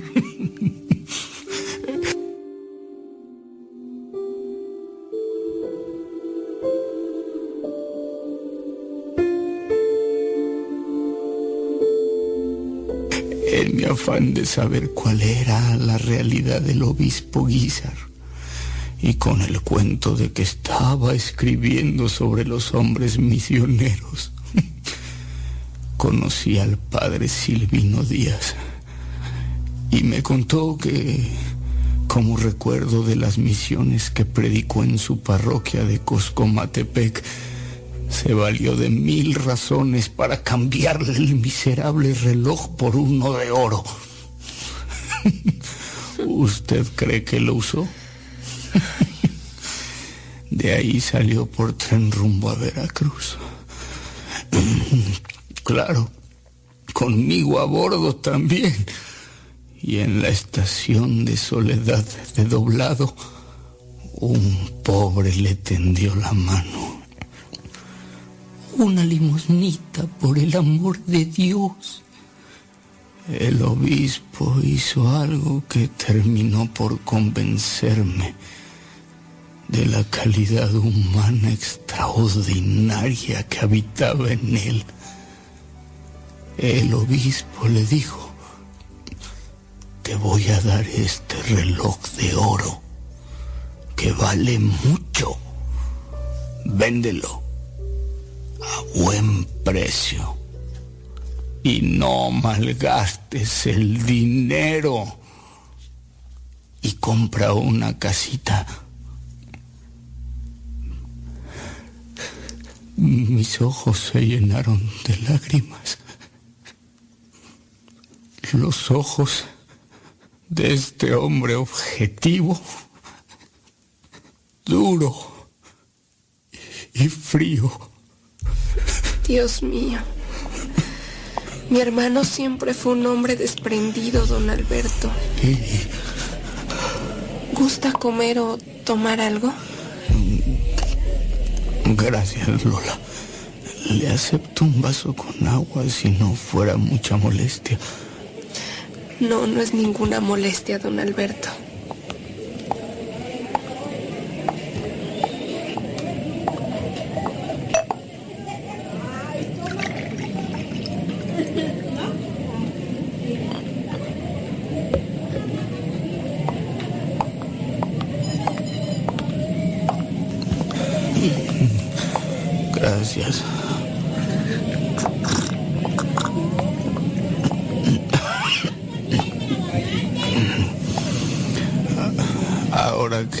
De la comida, tengo que contarle algo que pasó, que siempre me ha causado gracia.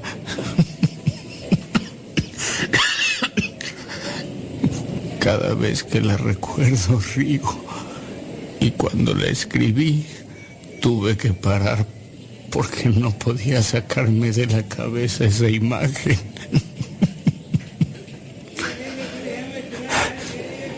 Es una lástima que no hubiera en ese momento un fotógrafo. Te gustaría tener la fotografía, se lo aseguro. Cuénteme, don Alberto. Sucede que ese día fue al mercado.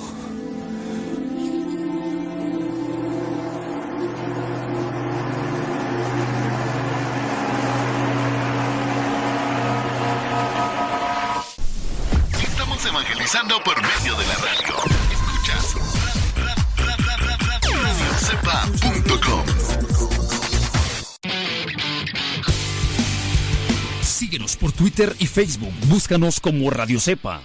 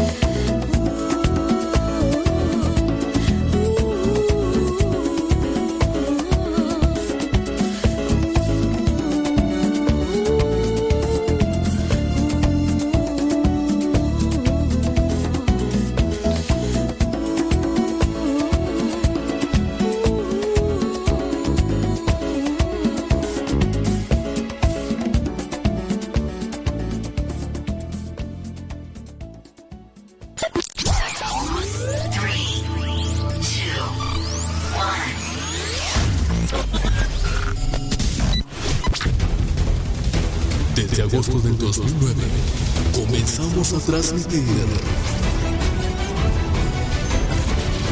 Gracias a Dios y gracias a ti. Radio Cepa, una radio que forma e informa.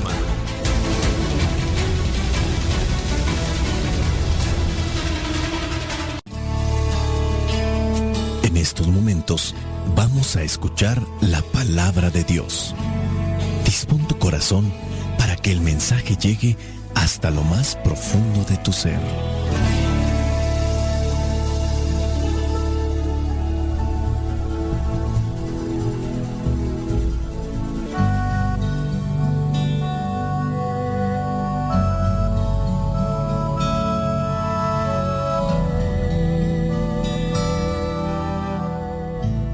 Lectura del Santo Evangelio según San Marcos, capítulo 5, versículos del 1 al 20. Llegaron al otro lado del lago, a la tierra de Gerasa. En cuanto Jesús bajó de la barca, se le acercó un hombre que tenía un espíritu impuro. Este hombre había salido de entre las tumbas, porque vivía en ellas. Nadie podía sujetarlo ni siquiera con cadenas, pues aunque muchas veces lo habían atado de pies y manos con cadenas, siempre las había hecho pedazos, sin que nadie lo pudiera dominar. Andaba de día y de noche por los cerros y las tumbas, gritando y golpeándose con piedras. Pero cuando vio de lejos a Jesús, echó a correr, y poniéndose de rodillas, delante de él, le dijo a gritos, No te metas conmigo, Jesús, Hijo del Dios Altísimo. Te ruego por Dios que no me atormentes. Hablaba así porque Jesús le había dicho, Espíritu impuro, deja a ese hombre. Jesús le preguntó, ¿Cómo te llamas? Él contestó, Me llamo Legión porque somos muchos. Y rogaba mucho a Jesús que no enviara los espíritus fuera de aquella región. Y como cerca de allí, junto al cerro, había un gran número de cerdos comiendo, los espíritus le rogaron, Mándanos a los cerdos y déjanos entrar en ellos. Jesús les dio permiso y los espíritus impuros salieron del hombre y entraron en los cerdos. Estos, que eran unos dos mil, echaron a correr, pendiente abajo, hasta el lago, y allí se ahogaron. Los que cuidaban de los cerdos salieron huyendo y fueron a contar en el pueblo y por los campos lo sucedido. La gente acudió a ver lo que había pasado. Y cuando llegaron a donde estaba Jesús, vieron sentado, vestido y en su cabal juicio al endemoniado que había tenido la legión de espíritus. La gente estaba asustada y los que habían visto lo sucedido con el endemoniado y con los cerdos, se lo contaron a los demás. Entonces comenzaron a rogarle a Jesús que se fuera de aquellos lugares.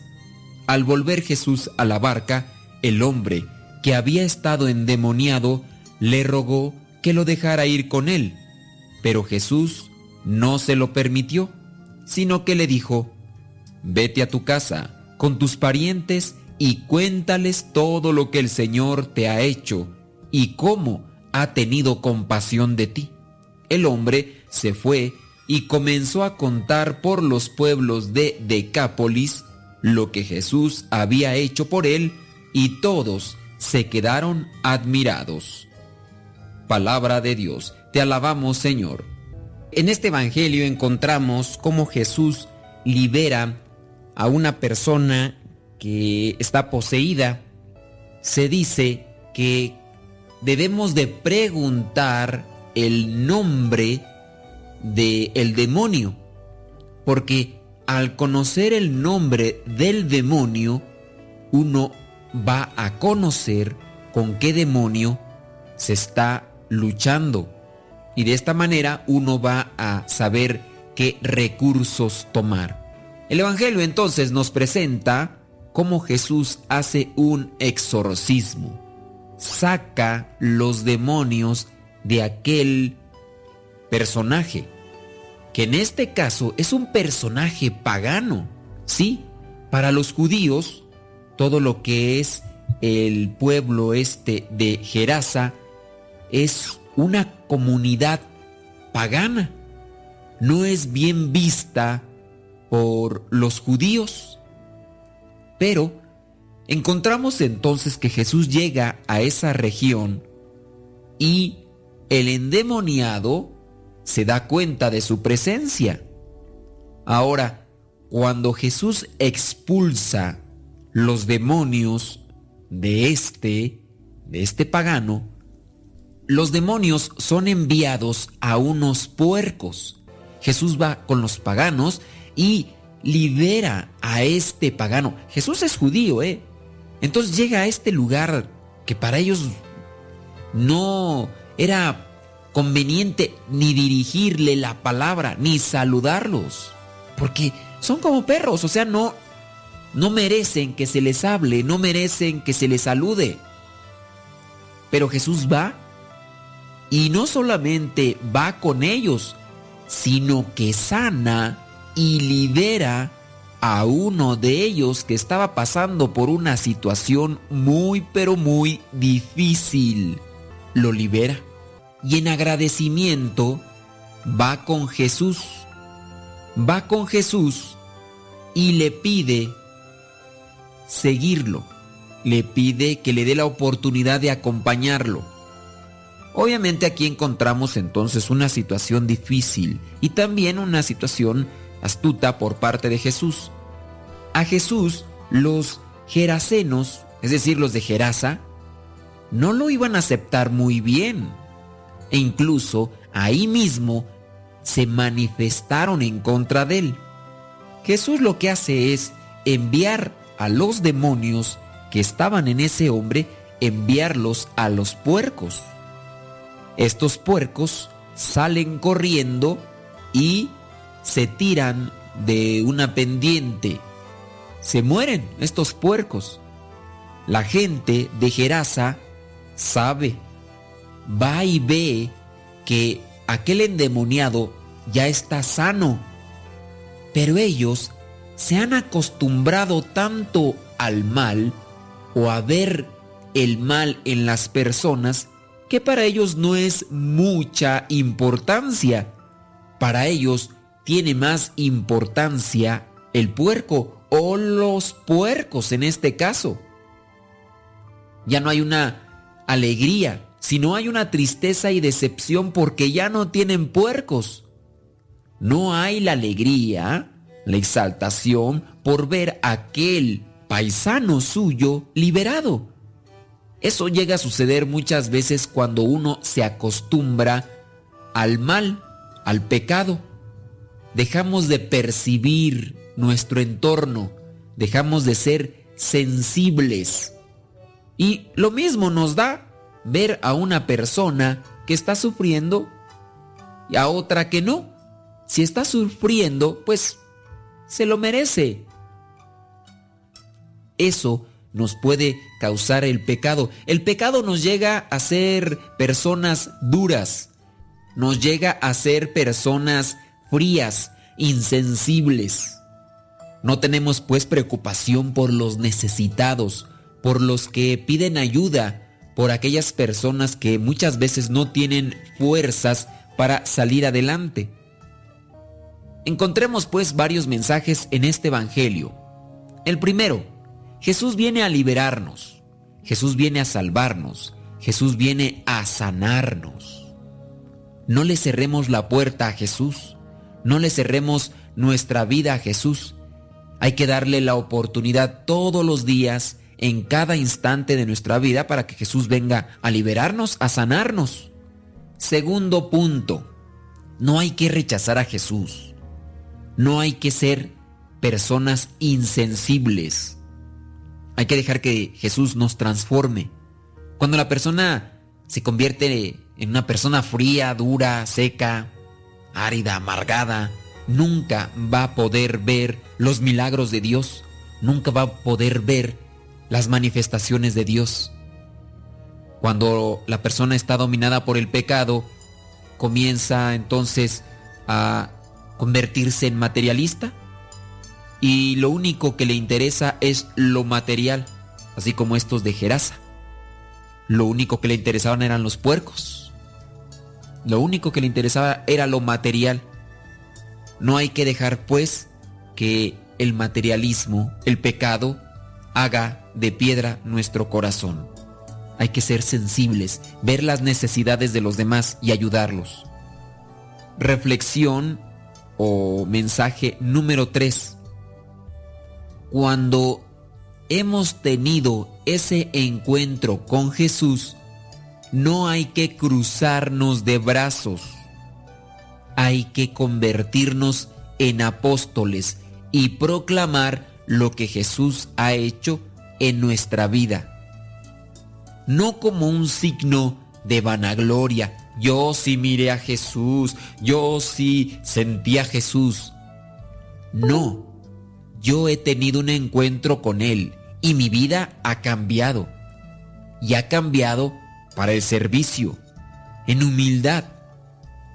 De esa manera entonces el que realmente tenga un encuentro con Cristo tiene que convertirse en apóstol y anunciar a los familiares, a los amigos, a los vecinos, a los enemigos, a todos, anunciar lo que Dios es capaz de hacer cuando entra en la vida de cada uno. Si nosotros seguimos a Jesús, pero solamente queremos ser porristas de Jesús, el reino de Dios nunca podrá llegar a más personas. No seamos pues sepultureros del reino de Dios, sino seamos sembradores del reino de Dios.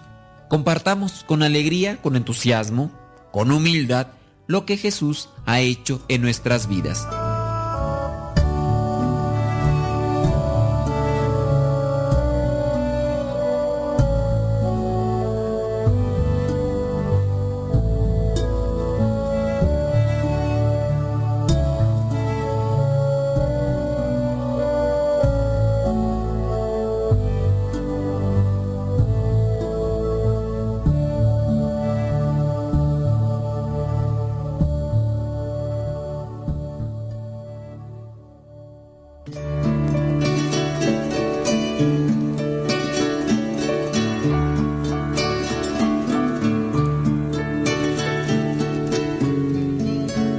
Palabra de Dios es viva y eficaz, más penetrante que espada de doble filo. Penetra hasta la raíz del alma y del espíritu, sondeando los huesos y los tuétanos, para probar los deseos y los pensamientos más íntimos.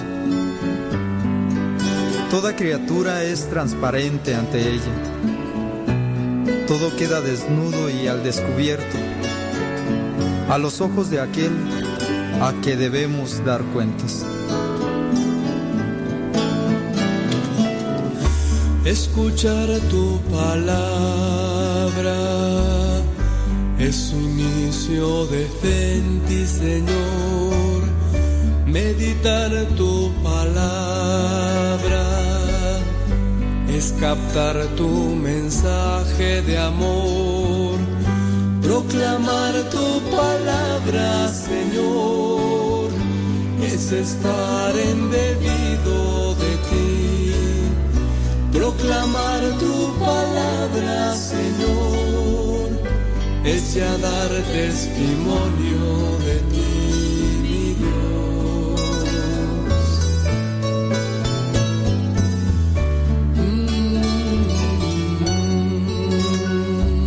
Escuchar la palabra de Dios es elevar el espíritu a las alturas de la sabiduría divina.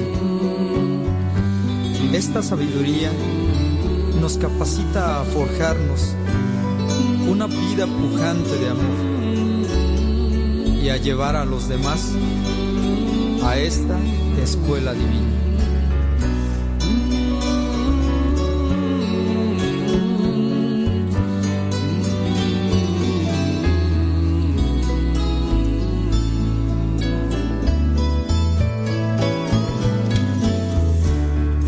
Escuchar tu palabra es inicio de en ti, Señor. Meditar tu palabra es captar tu mensaje de amor. Proclamar tu palabra, Señor, es estar embebido de ti. Proclamar tu palabra, Señor, es ya dar testimonio de ti,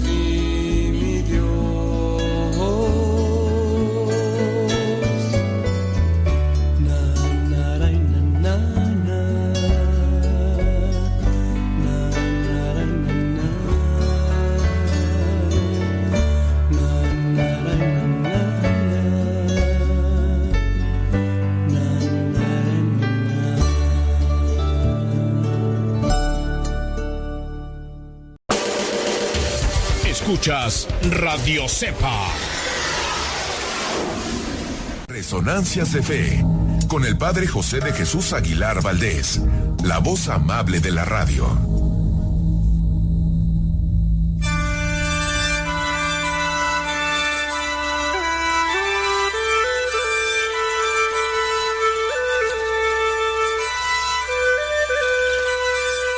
En un monasterio budista del Tíbet, amaneció muerto el guardián que lo custodiaba.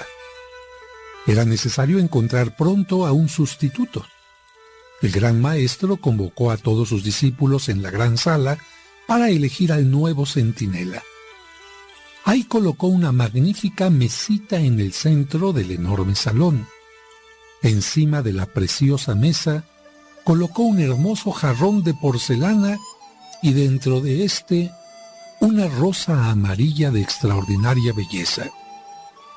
Luego señaló los objetos y dijo a sus discípulos, aquí está el problema.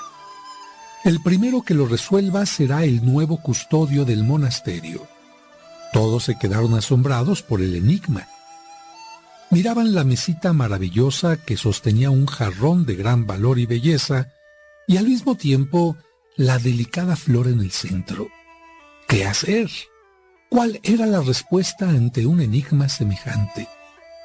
De pronto, ante la admiración de todos, uno de los discípulos sacó una espada, se dirigió al centro de la sala y ¡zas! Destruyó todo de un solo golpe.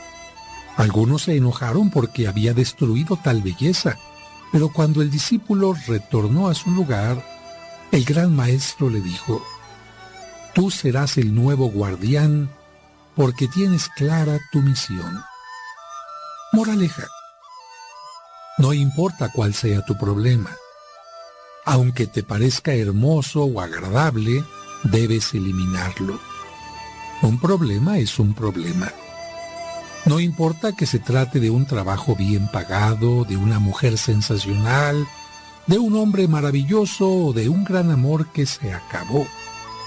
Por más hermoso que sea o haya sido, si se ha convertido en un problema tienes que solucionarlo y quitarlo de tu vida.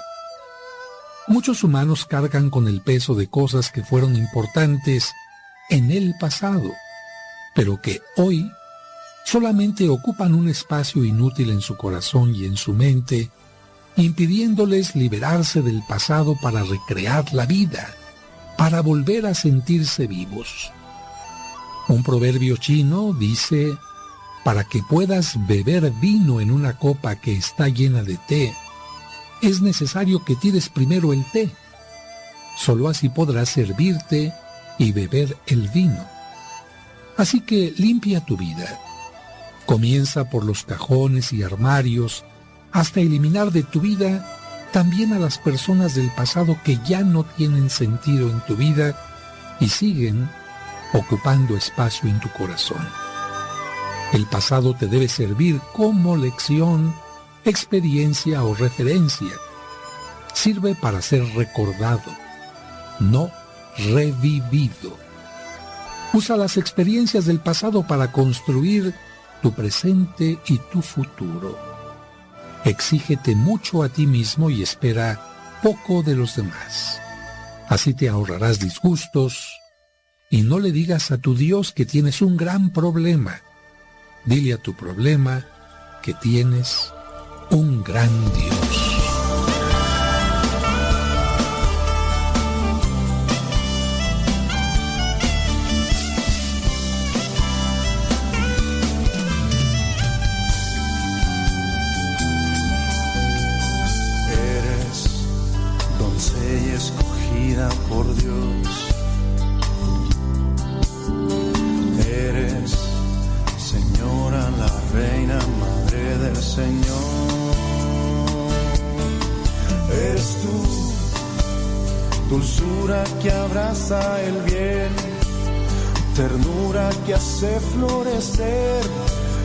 Almas bondad y humildad.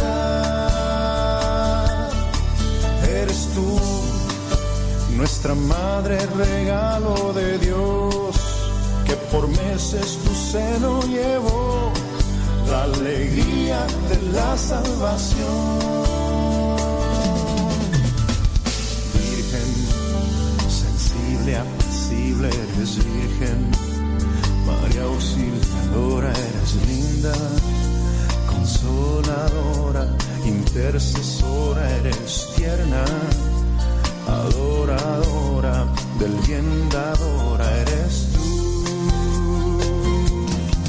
Eres tú, nuestra madre modelo de amor, flor que el cielo se escogió, pues la aurora de ti nació.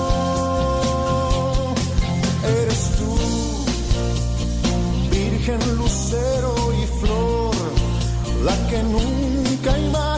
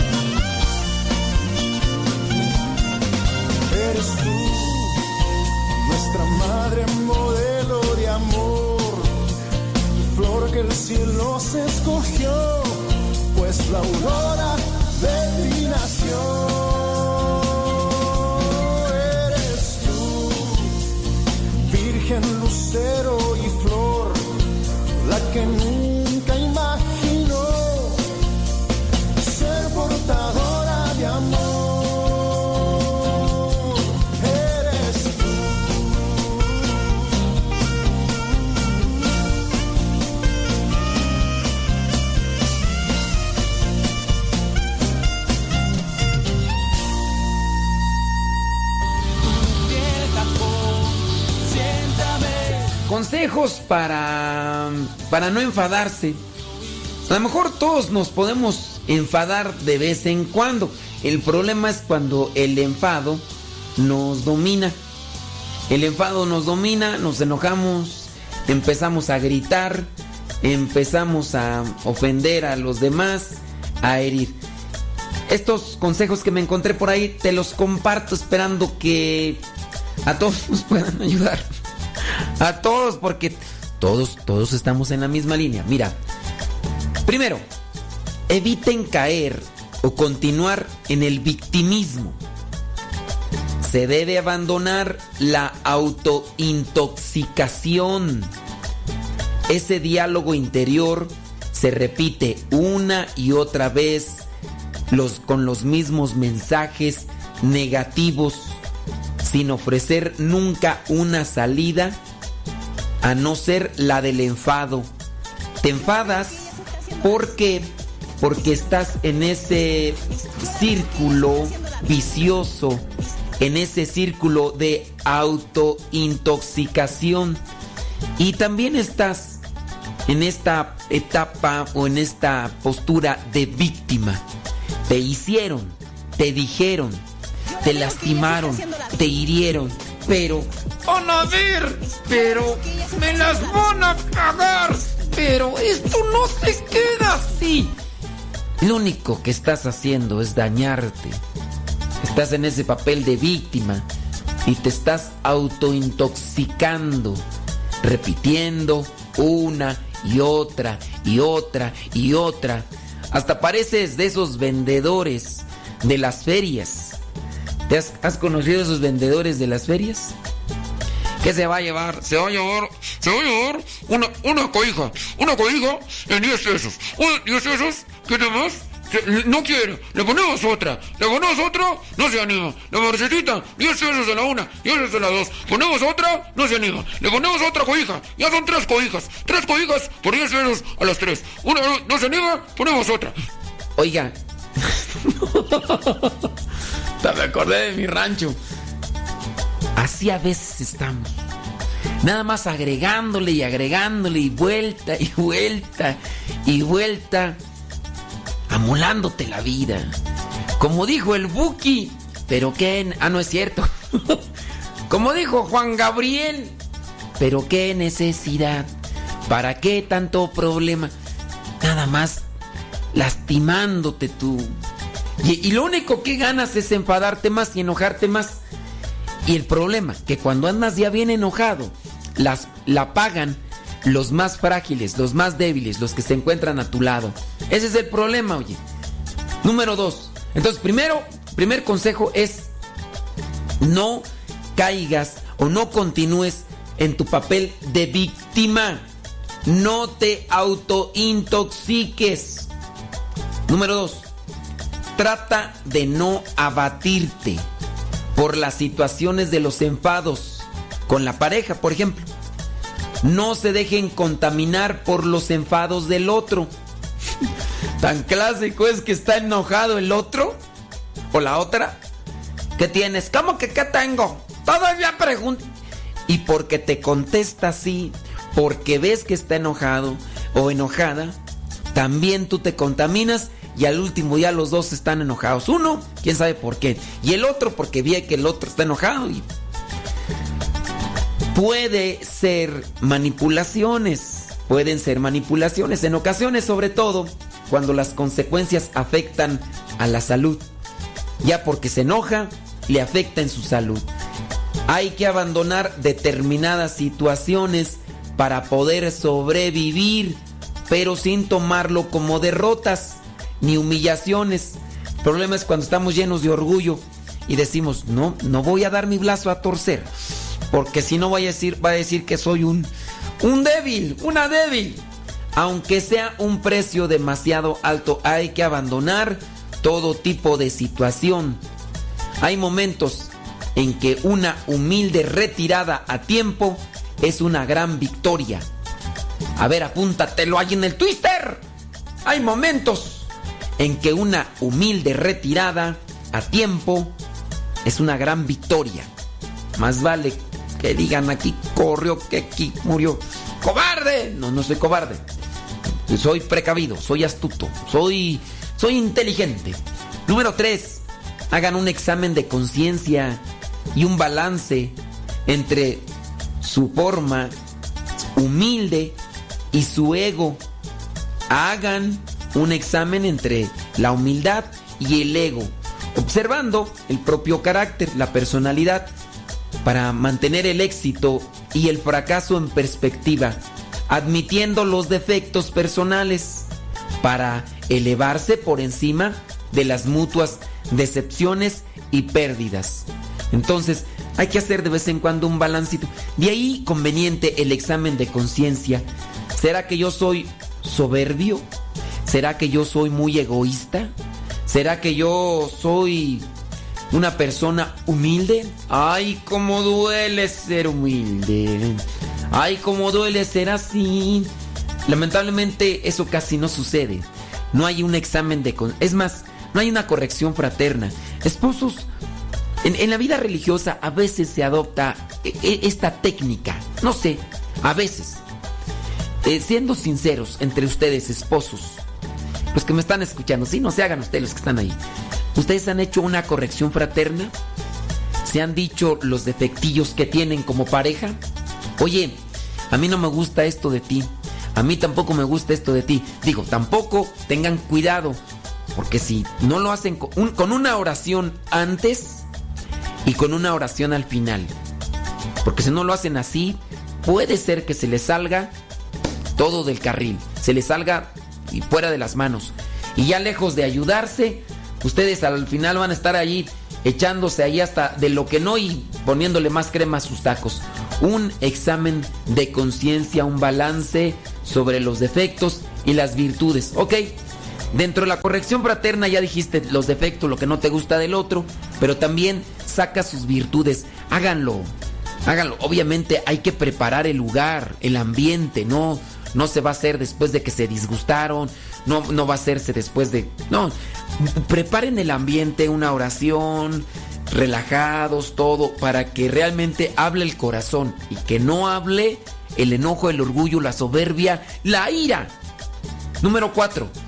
Sean emocionalmente maduros. Ahí es donde la puerca torció el rabo, dicen allá en mi rancho.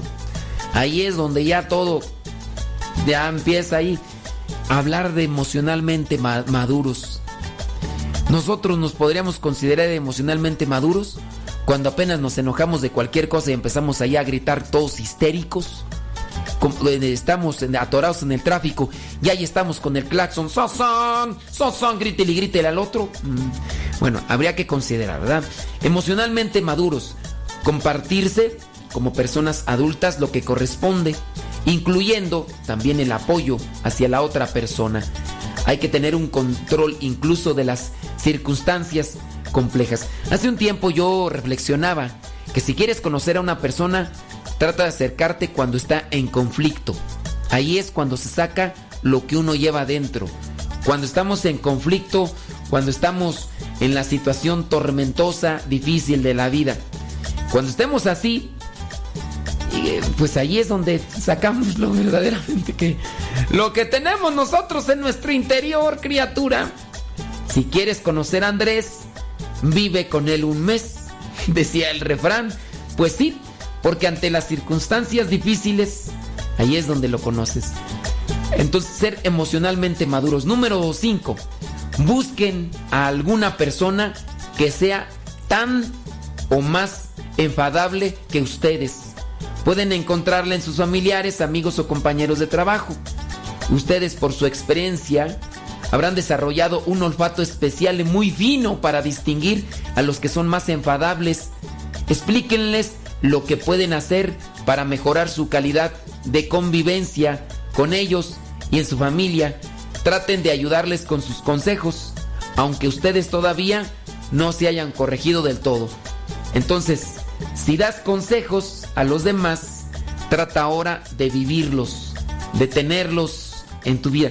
Porque somos bien buenos, bien buenos para dar consejos. ¿Sabes qué es lo que me pasa a mí? Yo, yo hago esto para mí. En ocasiones yo trato de, dar un consejo a los demás, pero cuando me enojo o cuando me pasa algo malo, digo, a ver, ¿qué consejo le darías a una persona que cometió estos pecados? O sea, yo me doy consejos a mí mismo, pero en tercera persona. Eso hago yo y me digo, espero que me funcione.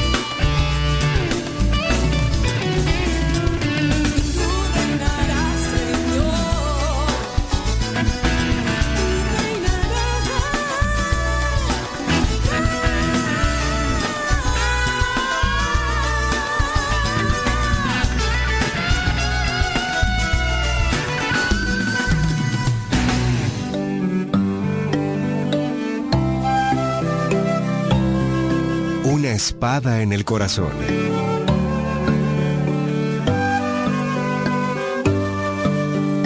Vince y su madre, Lilia, visitaban una exposición de arte sacro cuando algo llamó la atención del pequeño. Una imagen de la Virgen tenía en el pecho una diminuta espada. Esto hizo que el pequeño preguntara, ¿Por qué tiene en el pecho esa espada?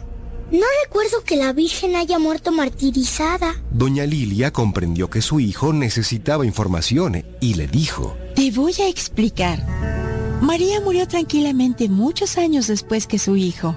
La imagen que ves tiene signos que recuerdan una profecía que ella recibió cuando Jesús era un bebé.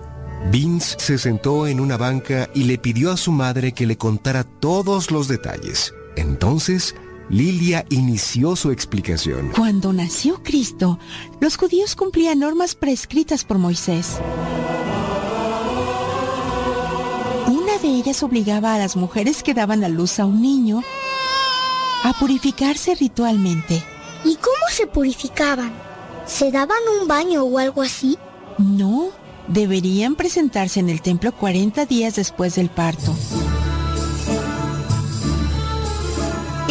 Manera de agradecer a Dios por la vida del bebé y por la salud de la madre. Y para purificarse llevaban dos animales para el sacrificio. Vince preguntó extrañado. ¿Por qué sacrificaban animalitos? Doña Lilia le explicó que los judíos utilizaban sacrificios para muchas cosas como dar gracias, purificarse o pedir perdón. Le dijo, Los ricos sacrificaban animales grandes, pero los pobres podían llevar solo un par de tórtolas o pichones. El sacerdote del templo sacrificaba a una tórtola y con su sangre rociaba la otra, para después dejarla libre. Se creía que aquel sacrificio purificaba a la mujer que había dado a luz. ¿Por el sacrificio de un animalito la persona quedaba libre de su pecado? su mamá asintió y el pequeño cuestionó. Pero la Virgen María no tenía pecado. ¿Por qué se tuvo que purificar? Aunque María era totalmente pura e inmaculada y no tenía ningún pecado, deseaba cumplir con la ley de Moisés para así dar un buen ejemplo. El pequeño comprendió que 40 días después del nacimiento del bebé, María y José se presentaron en el templo con dos tortolitas o pichones, porque eran pobres. Pero le surgió otra duda y preguntó, ¿La espada que María tiene en el pecho se utilizó para sacrificar al animalito que daría la purificación? No, María y José no llevaron espadas o cuchillos para el ritual, pero unas palabras que escucharon les partieron el alma. Vince se impacientó y suplicó. Cuéntamelo todo, por favor. Lo haré con gusto, pero ten paciencia. Cuando María y José llegaron al templo, les salió al encuentro un anciano llamado Simeón. Aquel hombre había recibido un mensaje de Dios y estaba lleno del Espíritu Santo. ¿Qué mensaje? Dios le reveló que antes de morir vería al Mesías. Por eso iba todos los días al templo, para ver si lo veía entrar. Y gracias al poder del Espíritu Santo, el anciano lo reconoció en los brazos de María. Entonces lo tomó en sus manos y bendijo a Dios porque se cumplían las profecías. Después reconoció que como ya había visto al Mesías, se podía morir en paz. ¿Y lo de la espada? Antes de que Simeón regresara al niño a los brazos de su madre, le profetizó que ese bebé se convertiría en la luz de todos los pueblos. Pero también le advirtió que ella sentiría un gran dolor en su corazón, como si una espada atravesara su pecho. Vince puso cara triste y luego preguntó. ¿Y esa profecía se cumplió? Sí, se cumplió cuando María vio a su hijo clavado en la cruz, especialmente cuando un soldado le atravesaba el corazón con una lanza. Y es que todas las madres sufrimos cuando vemos sufrir a nuestros hijos. Por eso cuando María vio aquello, sintió como si a ella misma le estuvieran traspasando el corazón.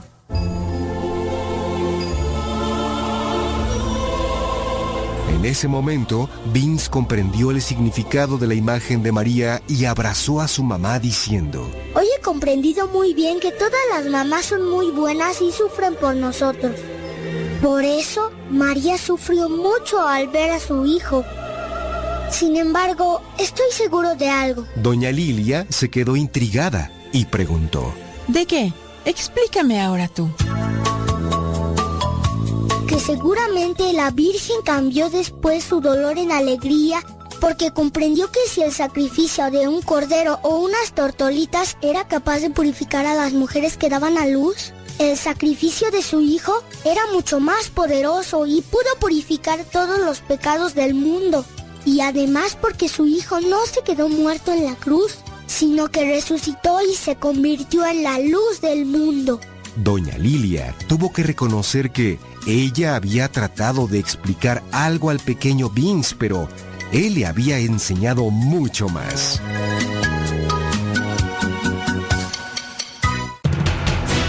Radio Cepa, Radio Católica por Internet que forma e informa.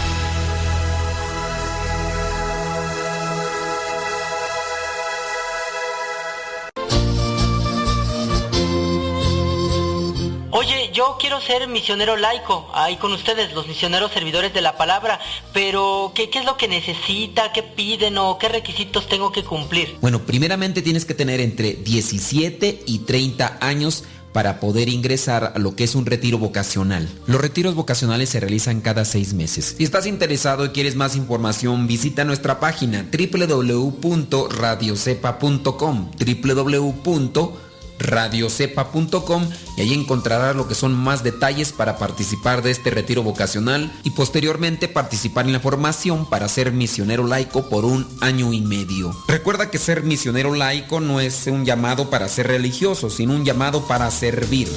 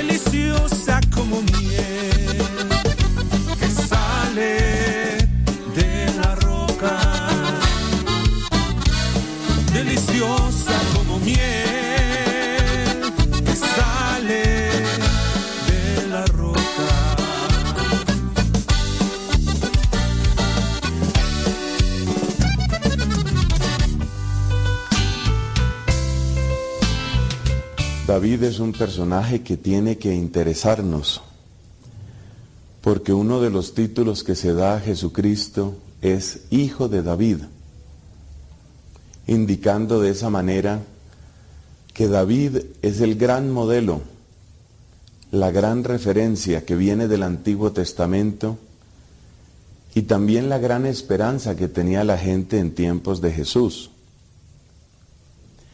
Ellos estaban esperando al sucesor de David, estaban esperando a otro que fuera como David. Por eso este rey nos interesa muchísimo, más que otros reyes, si se puede decir así. Y una de las características de David es que es una persona con una capacidad de encontrar recursos que realmente asombra. Ya desde niño, desde jovencito, él tuvo que acostumbrarse a ser recursivo.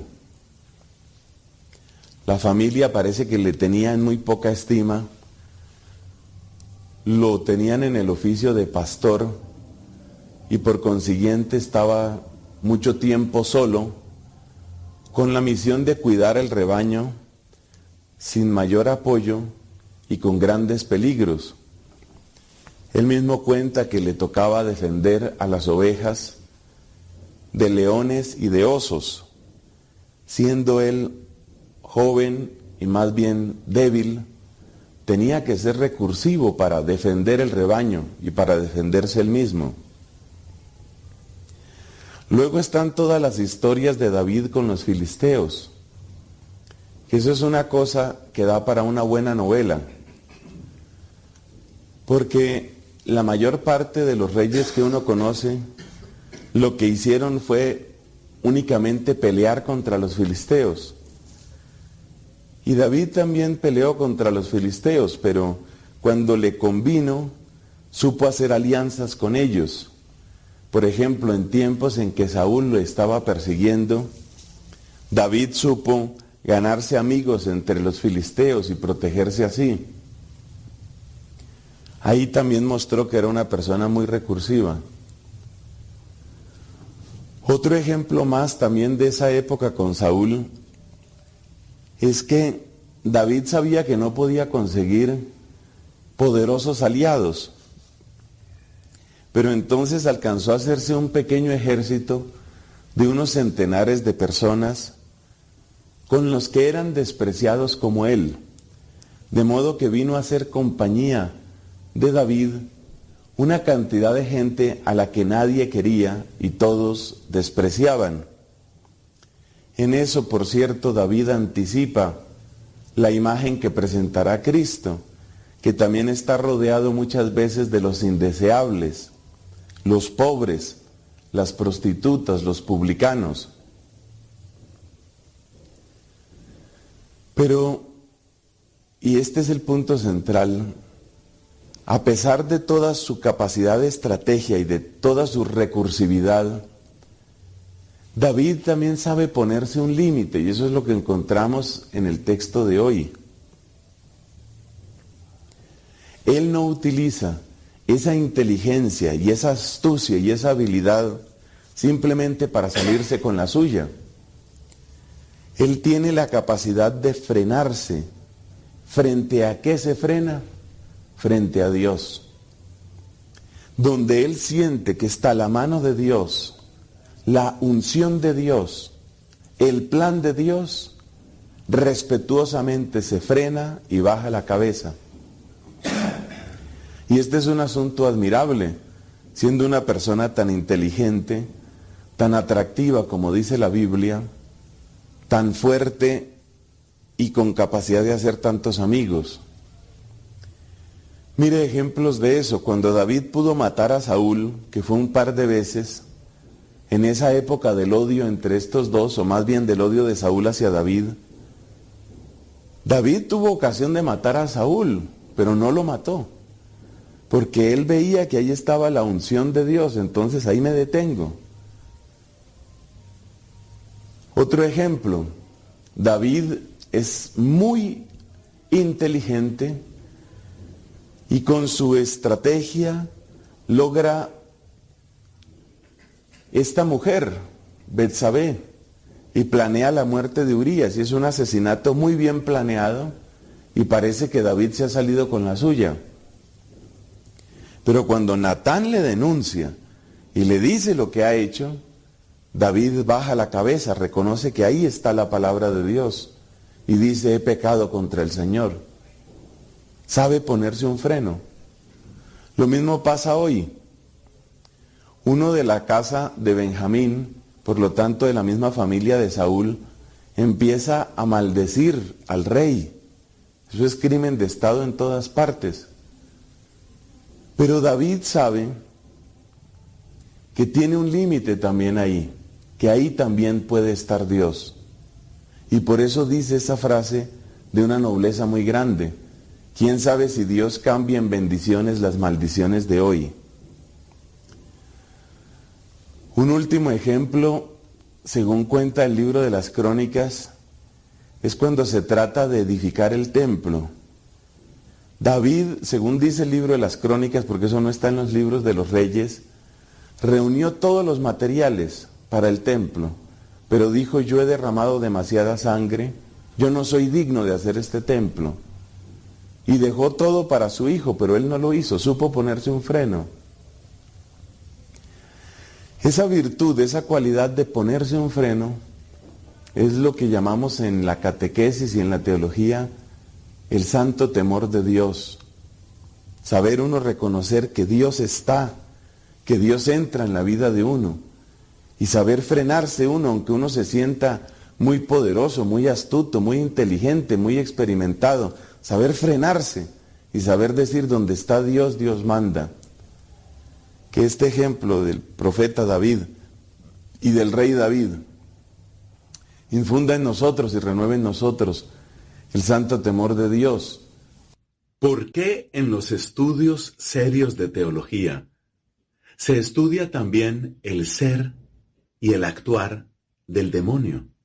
¿Por qué?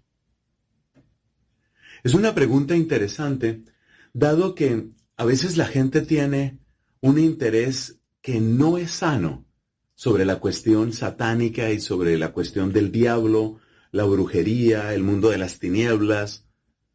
No, no debe ser la curiosidad. Esto es muy importante aclararlo. No debe ser la curiosidad la que nos mueva.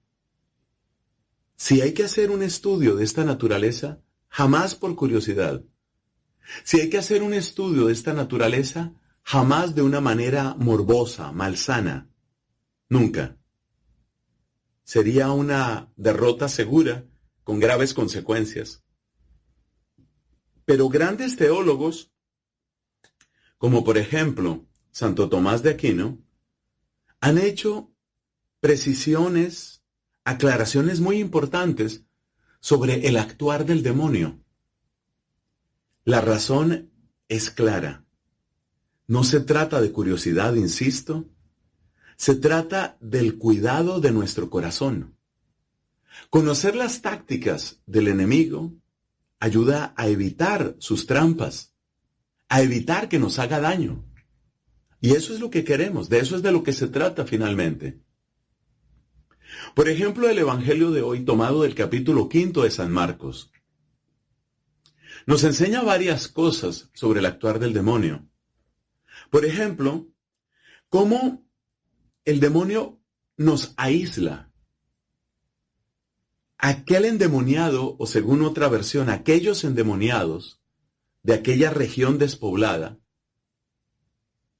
ya la región era despoblada, pero el demonio trata de aislarte más. Porque sabe que cuanto más desconectado estés tú del poder de Dios, del amor de Dios e incluso de otros seres humanos, más tu comportamiento se va volviendo el comportamiento de una especie de bestia. La bestialización, el convertirte en un animal salvaje, desprovisto de todo rasgo humano, es parte de lo que el demonio quiere. Y por eso el aislamiento. Es peligroso el aislamiento. Es peligroso separarse, aislarse. Ni siquiera los ermitaños, ni siquiera los monjes del desierto, en realidad estaban aislándose, aunque físicamente lo pareciera. Más bien de lo que se trataba era de buscar una comunión más perfecta con Dios y con la iglesia, incluyendo la iglesia celestial, la iglesia triunfante, la iglesia del cielo. El ermitaño, aunque parezca que se retira de las cosas de esta tierra, quiere conectar de un modo más íntimo y profundo con la realidad del reino de los cielos, con la amistad con los santos ángeles y con nuestros hermanos ya bienaventurados en la gloria.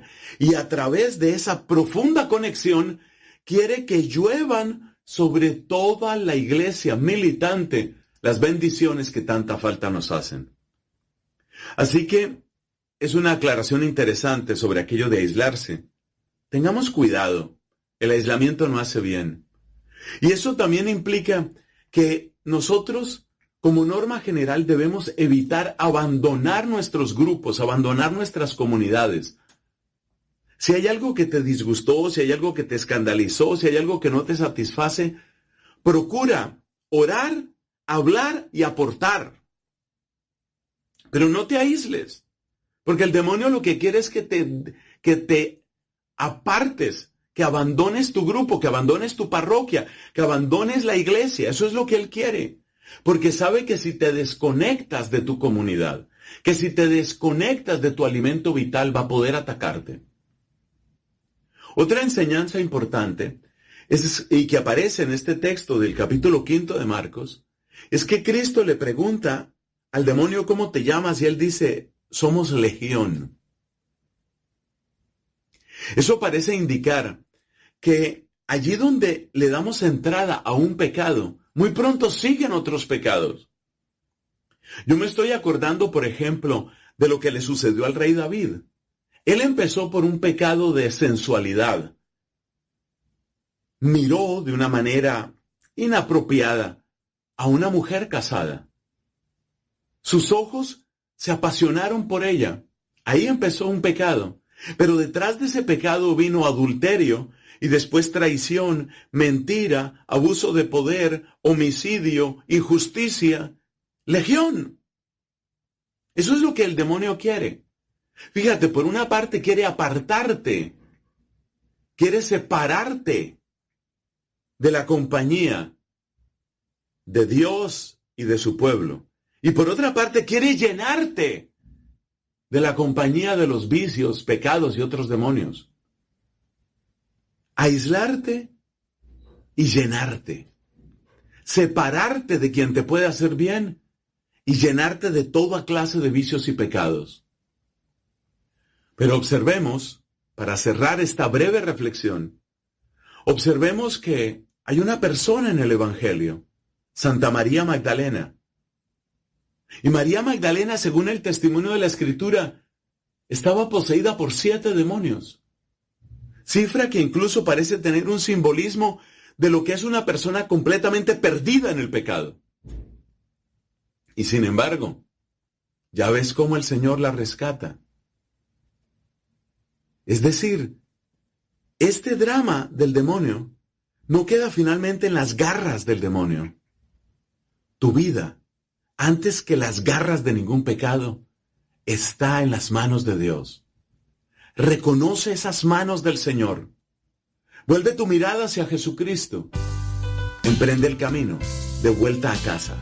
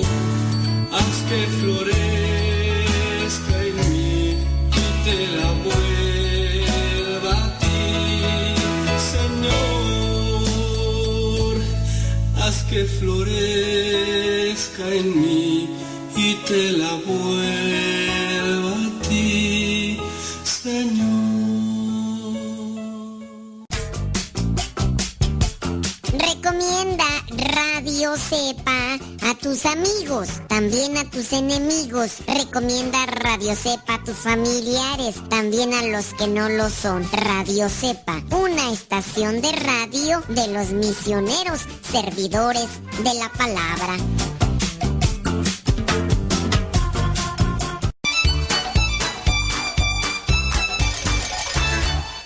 Estás escuchando la CEPA, la estación de los misioneros servidores de la palabra.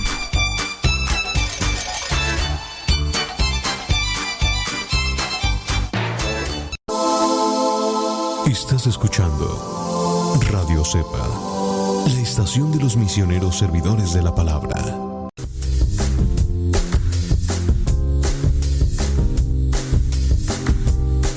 Consulta express que nos hacen, vamos a responderla esperando que lo que digamos pueda ser de provecho no solamente para esta persona, sino también para otras más. All rise, all rise, dijo el gabacho. Déjame ver aquí, déjame ver aquí cómo dice. Dice, padre, quiero de su consejo. Primero que nada, estoy en unión libre con mi pareja. Y él es de la India. Yo soy mexicana. Tenemos dos niñas. No son de él. Con él solamente tengo una niña y un niño. O sea que tienes cuatro. Mi problema es que mi pareja no tuvo... que tú? No tuvo problema de en bautizar a la niña. Y está de acuerdo en que los niños crezcan católicos. Pero con el niño, su tradición de la India es hacerle hoyitos en las orejas y ponerle aretes. Pero yo no quiero, no lo veo bien.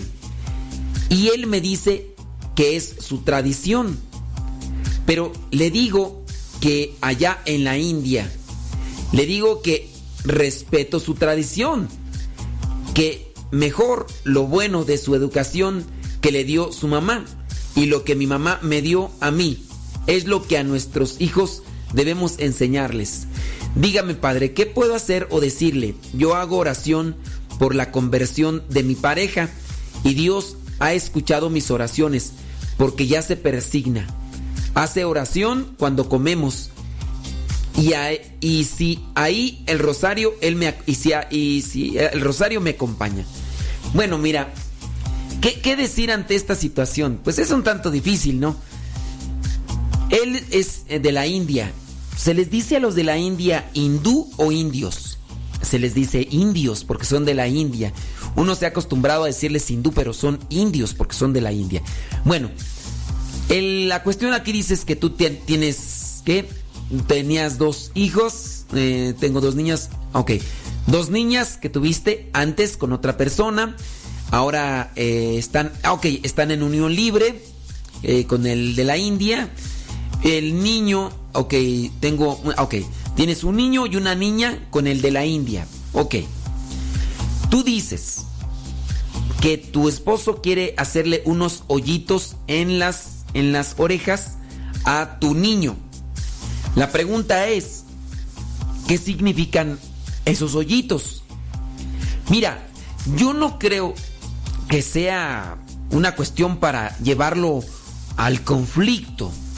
En su caso, primero hay que buscar conocer qué tradición es. Son tradiciones que los identifican por su cultura, o por su nacionalidad, o por lo que Bueno, no, no, no, no nacionalidad, no, porque si ya nacieron en un país, pertenecen a ese lugar. Pero es algo referente de la cultura. Yo no sé qué signifiquen esos hoyitos en las orejas para ponerle aretes. No sé qué signifiquen. Si es una cuestión tradicional, tú, tú podrás decir, es que eh, en mi país eso no es común. Eh, pero en el país de él sí. ¿Pero qué significan? Eh, refleja una, una enseñanza cultural. Yo no lo veo tan malo en el sentido de si es por la cuestión cultural. Él te ha permitido que tus hijos, los que has tenido con él, sean formados en la iglesia católica. Él da como que esa apertura y yo veo positivo eso. Tú tienes con él una niña y un niño y al niño le quiere poner unos hoyitos para ponerle unos aretes. Yo pregunto, yo no sé qué significa, digo, a menos, a menos de que sea una cuestión, una cuestión religiosa que se apegue más a, pues, no sé, una cuestión espiritual, hay que analizarlo, digo. Pero si solamente es un reflejo cultural, para ti puede ser así como que dices, no, es que no, no es, no es normal, no es común que se pongan aretes. Pero puede ser que dentro de una tradición cultural para ellos sí. Puede ser. Y digo, ojalá y no suceda que a partir de este conflicto que tú tengas, porque en su cuestión cultural tienen ellos una forma de ver la situación, la, a los hombres, y tú, siendo yo, no sé, pues mexicana supongo, ves también de otra manera una cuestión cultural y a lo mejor él puede respetarla. Digo, aquí, aquí tendríamos que analizar más. Pero sí, yo te invito a que reflexiones. No porque a ti no te parezca o porque en el caso dentro de tu cultura no sea, no sea muy común eso, no lo impidas. Digo, si, no mira, yo pienso que sí hay que prohibir o hay que hacer que no se evitar evitar cuestiones que afecten a la salud espiritual, que afecten al alma, que afecten incluso la moral, que afecten lo que es la la conciencia, ahí sí. Pero pues bueno, esto de los aretes, yo no sé si nos dijeras, "Ah, bueno, significa esto", pues otra cosa sería. Pero es mi opinión con respecto a estas formas culturales. Digo, pues respetarles, ¿no? Yo sí te invitaría, pues bueno, dices que ella se persigna, que ella reza contigo el rosario. Qué bueno, bendito sea Dios que tú rezas el rosario y que lo invitas. Eh, y en base a eso, pues también tener un respeto por, por ciertas formas culturales o tradiciones culturales. Uno debe tener respeto. Siempre y cuando, digo, no afecten el alma y que no afecten también lo que sería... No somos los mejores, pero sí queremos llegar a ser santos. Y por eso queremos invitarte para que escuches Radio Sepa. Siempre habrá un mensaje especial para reflexionar y buscar la santidad conforme a lo que nos pide Dios. Radio Sepa, que no se te olvide.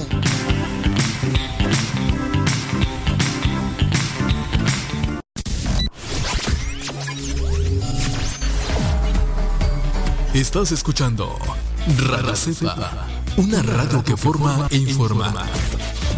Yo salto para el Señor.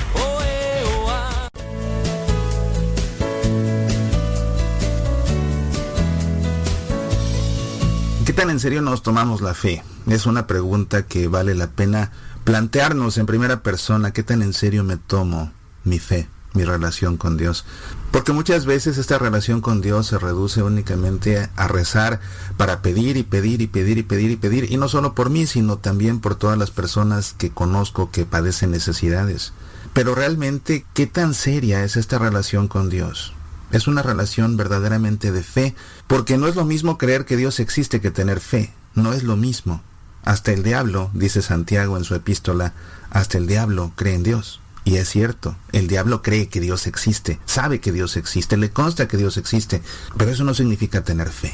El diablo, aunque crea en Dios, no tiene fe. Porque tener fe significa tener confianza.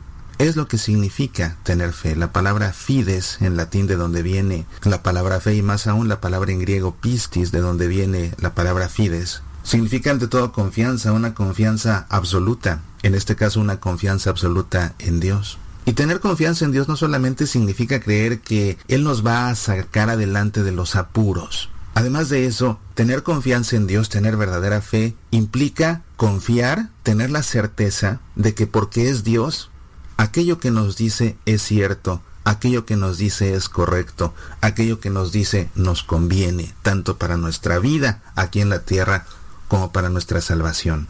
¿Cómo se ha manipulado el amor de Dios en nuestros tiempos? ¿Cómo se lo ha matizado? ¿Cómo se lo ha maquillado? ¿Cómo se presenta el amor de Dios como si fuera el Dios de un amor que porque nos ama todo lo permite?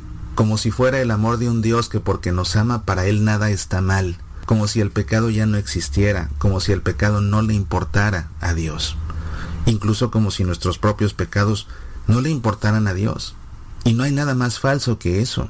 Dios se toma tan en serio nuestros pecados porque fíjate, Él nunca, nunca, nunca en la historia de la salvación ha procedido diciendo, pecaste, ah, no importa, a mí no me importa que hayas pecado, yo te amo, quédate como estás, sigue haciendo como quieras, no. Incluso cuando están a punto de apedrear a una mujer adúltera y le salva la vida, precisamente recordándole a los demás que también tienen culpas ellos de las cuales son responsables. Cuando les dice aquel que esté libre de pecado que le tire la primera piedra, a esta mujer la perdona, pero no la deja ir a que siga haciendo lo que ha hecho toda la vida. No, le dice vete y no peques más. Ya te perdoné, pero no peques más. Porque a Dios sí le importan nuestros pecados y le importan al grado, fíjate, le importan al grado de que mandó a su propio hijo a que muriera en una cruz. Si no le importaran, simplemente dirían, ah, no importa, no te preocupes, te amo tanto que no importa. No, es que nos ama tanto que sí le importa. Porque sabe Dios que el pecado nos hace daño. Nos hace daño a nivel personal y con nuestros pecados dañamos a los que nos rodean. Por eso es que el pecado le importa a Dios, porque Dios nos hizo para el bien, pero nosotros hemos optado y seguimos optando por el mal. Y hay que tener cuidado. En la misa de este domingo pasado, domingo 21 del tiempo ordinario, vemos a un Jesús diciéndonos palabras fuertes. Y quise precisamente guardar esta reflexión para después del domingo, precisamente para que sigan resonando las palabras de Jesús en tu interior, en mi interior, en nuestro interior porque son palabras que no debemos olvidar y tienen que ver precisamente con la salvación. ¿Quiénes se van a salvar? ¿Cuántos se van a salvar? ¿En verdad se van a salvar todos? ¿En verdad nos vamos a salvar tú y yo? Y en el Evangelio, Jesús, con todas sus letras, dijo, traten de entrar por la puerta estrecha, porque les aseguro que muchos querrán entrar y no lo conseguirán. Y a Jesús hay que tomarlo en serio. Porque en todo el Evangelio nunca vemos a Jesús bromeando. Y no porque no tenga buen humor, sino porque lo que nos quiso comunicar que está plasmado en el Evangelio es en serio. Muchos querrán entrar y no lo conseguirán. Se pondrán a golpear la puerta diciendo, Señor, ábrenos. Y Él les responderá, no sé de dónde son ustedes. Entonces comenzarán a decir, hemos comido y bebido contigo, y tú nos enseñaste en nuestras plazas. Pero Él les dirá, no sé de dónde son ustedes. Apártense de mí todos los que hacen el mal. Allí habrá llantos y rechinar de dientes. Cuando vean a Abraham, a Isaac y a Jacob y a todos los profetas en el reino de Dios, y ustedes sean arrojados fuera. Palabras duras. ¿Y sabes qué es lo que llama más la atención de esto si pusiste atención al Evangelio? Que no es una predicación que Jesús hace espontáneamente. No son palabras que de pronto Jesús dice. No son palabras que Jesús mezcla en un discurso. No. Jesús, pon atención, le está respondiendo a una persona que le pregunta acerca de esto. Una persona le preguntó, dice el Evangelio, Señor, ¿es verdad que son pocos los que se salvan? Lo que Jesús está haciendo es responder a alguien que le preguntó sobre el tema. Y resulta todavía entonces la palabra de Jesús más fuerte porque ya es una persona inquieta por la salvación. ¿Por qué se lo vino a preguntar? Pues porque no se siente tan segura. Es el tipo de preguntas que solamente se plantea el que no se siente seguro de algo. Si se sintiera muy seguro, ni le preguntaba. Pero algo hay en la vida de esta persona que duda. Y para salir de dudas, mejor le pregunta, porque claro, ha visto a Jesús curar enfermos, quizás hasta lo vio resucitar algún muerto, ha visto cómo habla, ha visto cómo perdona, ha visto cómo irradia ternura, se ha sentido atraído por él, por su vida, por su mensaje, es uno de sus seguidores, de sus discípulos, se ha sentado en las plazas donde él ha predicado, pero no se siente seguro y le pregunta y Jesús le da una respuesta que lo debió dejar frío. Seguramente la respuesta de Jesús lo dejó frío porque le confirmó su temor. Jesús no le dijo, no lo tomó por el hombro y le dijo, no te preocupes, tú estás salvado. Por habérmelo preguntado, estás salvado porque eso significa que tienes fe. Por venir a sentarte en las plazas donde hablo, no te preocupes, tú vas a entrar al reino de los cielos. No. La respuesta de Jesús lo debió dejar frío porque fue la confirmación de su más grande temor. No todos se salvan. Aunque se sienten en la plaza, y eso se los dijo Jesús, entonces comenzarán a decir, hemos comido y bebido contigo, y tú enseñaste nuestras plazas, pero Él les dirá, no sé de dónde son ustedes, apártense de mí todos los que hacen el mal. La cruz de Jesús, como lo he dicho muchas veces en Semillas para la Vida, la cruz de Jesús no es la carta blanca para que vivamos como nos venga en gana. La cruz de Jesús es el precio que Él mismo pagó por el perdón de nuestros pecados. Vale más que nos tomemos en serio esa cruz. Vale más que nos tomemos en serio nuestros pecados, porque Dios se los toma muy en serio. Una fe de solo pedir y pedir y pedir, una fe dominguera de solo ir a sentarse a misa los domingos. No, una fe de oración sí, de petición sí, pero una fe de conversión.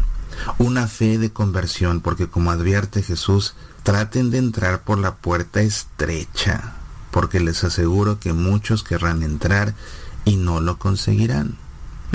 Estos Juegos Olímpicos que acaban de terminar nos sirven de claro ejemplo. ¿Cuántos se preparan por muchos años, viajan a los Juegos Olímpicos, participan en la competencia para tratar de obtener una medalla? ¿Y cuántos son los que realmente la obtienen? Son contados. Así es nuestra vida de fe. Vale más que nos la tomemos en serio. Vale más que nos tomemos en serio nuestros pecados. Esto, queridos amigos, es palabra de Dios. Soy Mauricio Pérez, estas son semillas para la vida.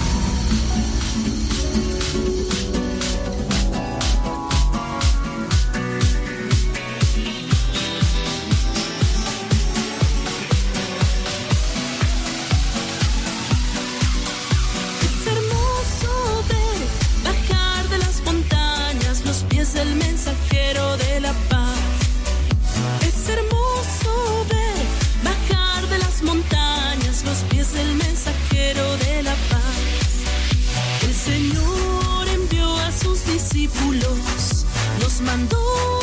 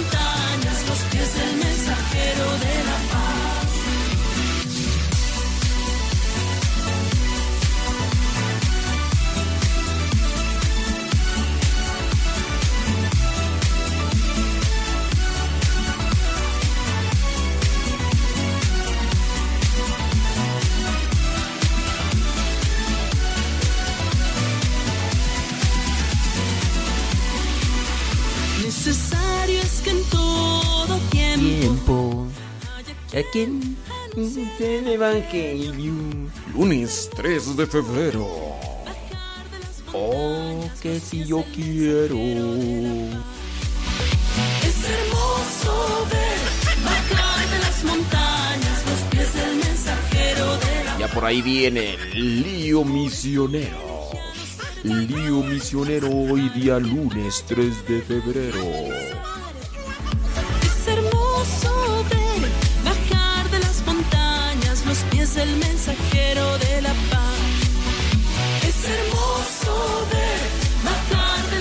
Le han dado compartir bien poquitos.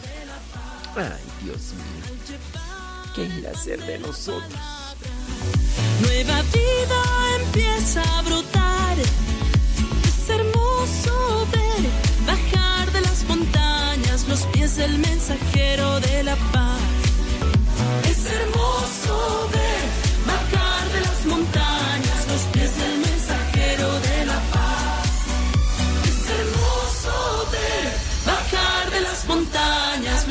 los pies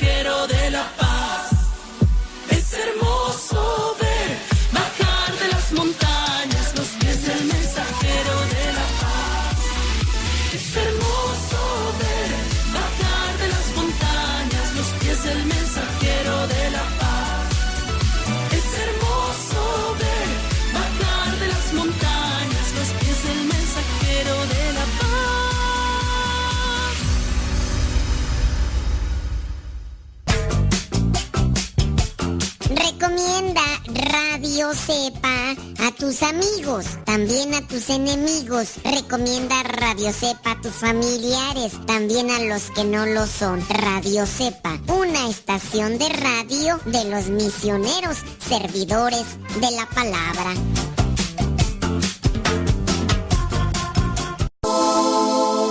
Estás escuchando Radio Cepa, la estación de los misioneros servidores de la palabra.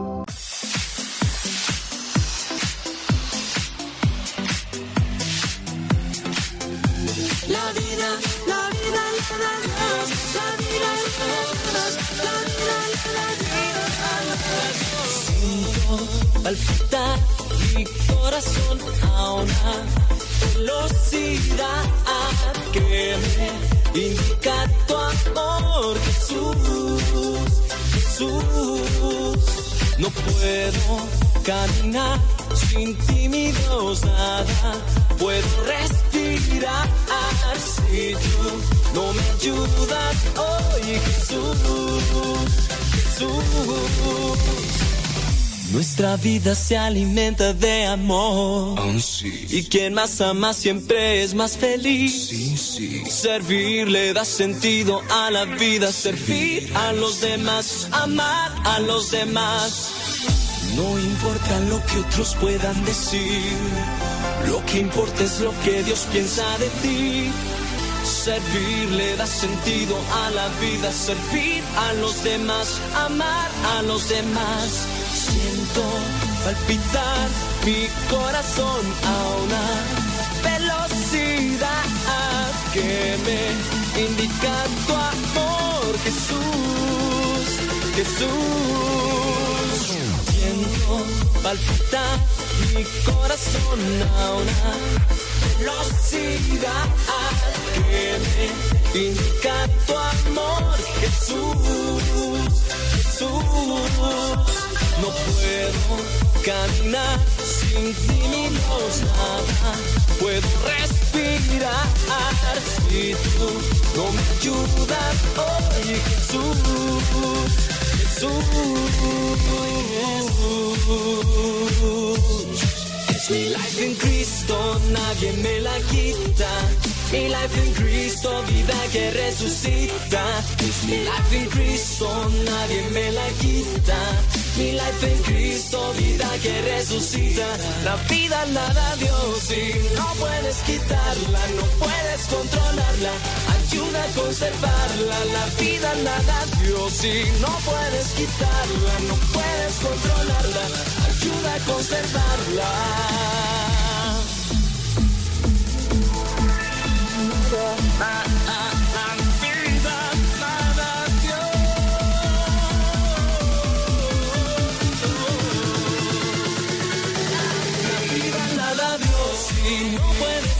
No puedes controlarla.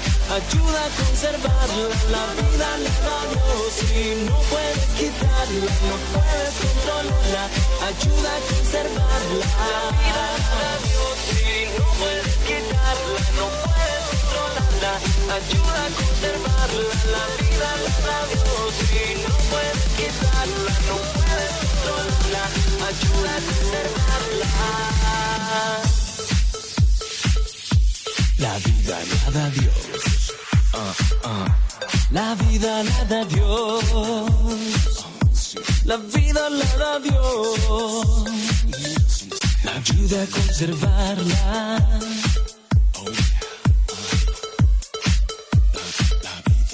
Ayuda a conservarla. La vida la da Dios.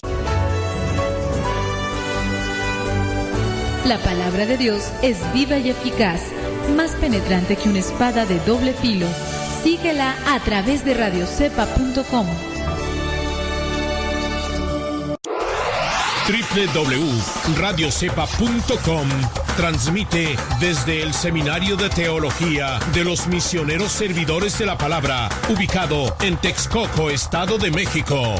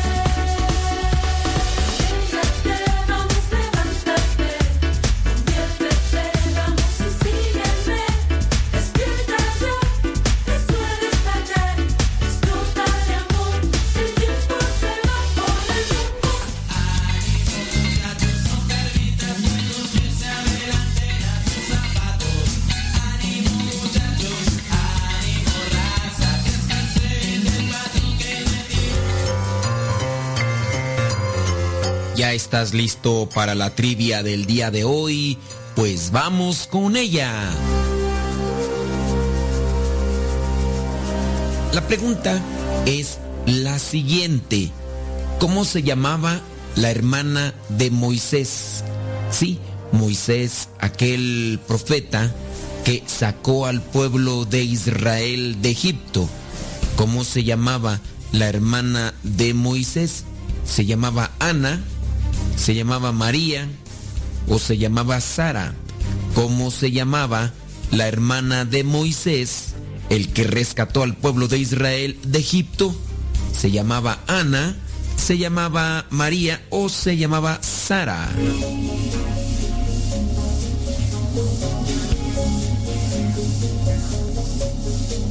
Si tu respuesta fue que se llamaba Ana, pues déjame decirte que estás equivocado. Si tu respuesta fue que se llamaba María, déjame decirte que tienes toda la boca llena de razón. El nombre de la hermana de Moisés, la única que aparece en la Biblia, es María. También se le pronuncia Miriam, Miriam o María. Esta es una variante en las traducciones. En algunas Biblias lo van a encontrar como Miriam, en otras lo van a encontrar como María.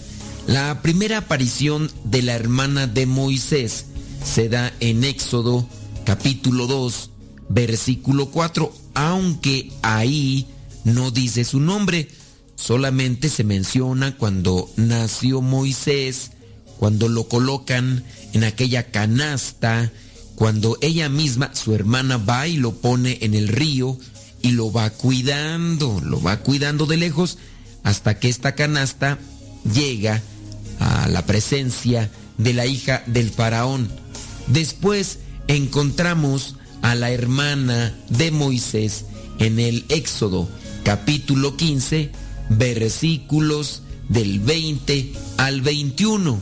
Ahí nos dice, entonces la profetisa María, porque también es considerada así, hermana de Aarón, eh, Aarón es hermano de Moisés, tomó una pandereta y todas las mujeres la siguieron, bailando y tocando panderetas, mientras ella les cantaba.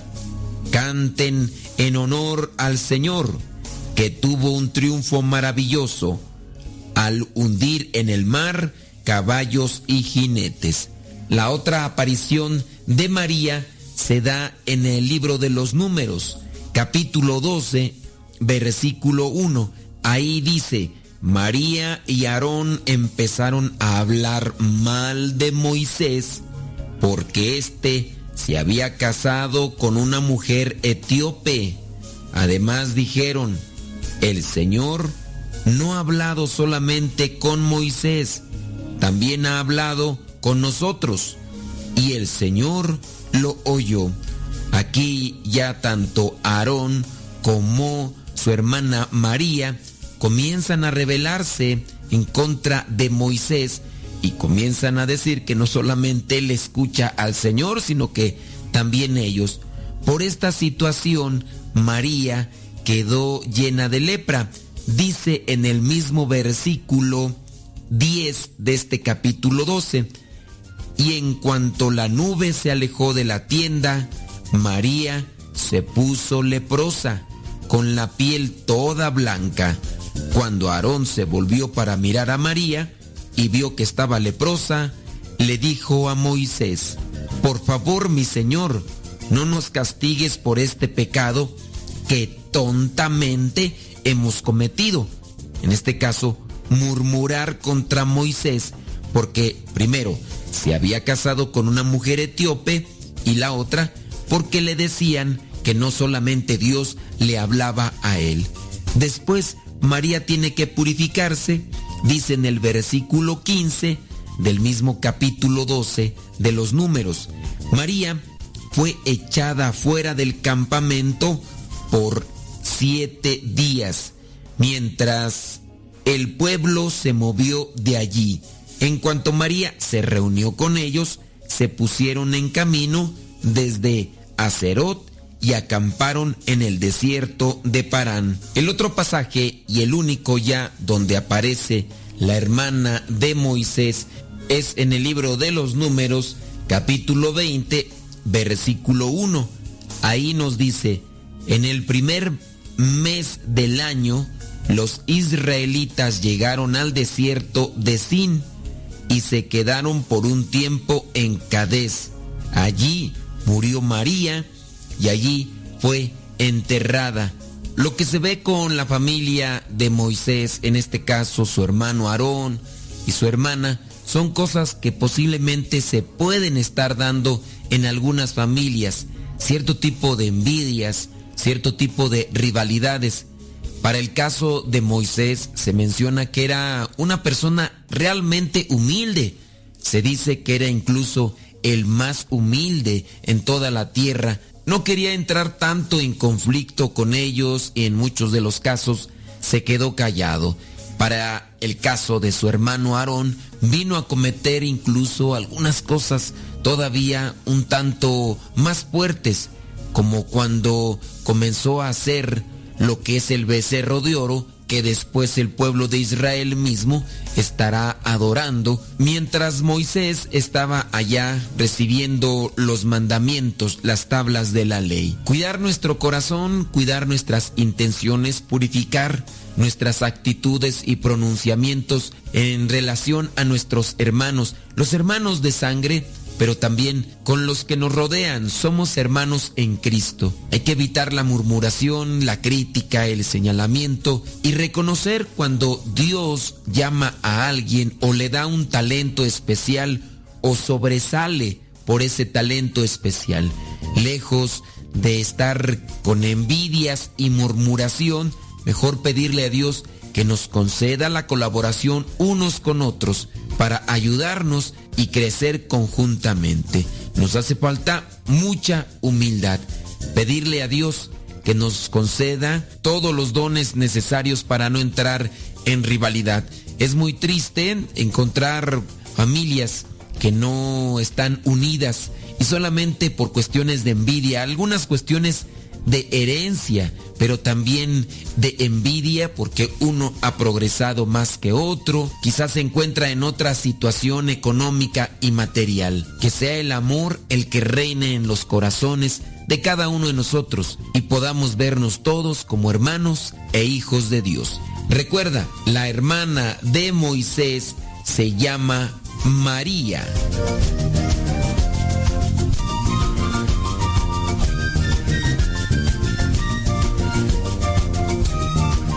¿Será que alguno de ustedes tiene disgustos con sus hermanos? Ya, no como en aquellos tiempos, ¿no? Cuando éramos chiquillos que teníamos disgustos de ¡Amá! Cuando nosotros los, entre los hermanos, ¿no? Agarró mi pantalón, agarró mis tenis, agarró mis zapatos. Entre las hermanas, ¡ay! Agarró mi falda, agarró mi blusa y. Puede ser. Ya nos vamos. Quedan con Lío Misionero.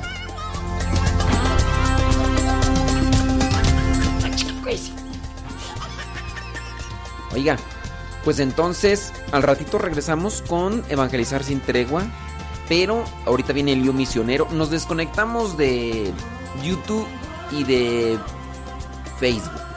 Seguimos acá en Radio Cepa con los fieles.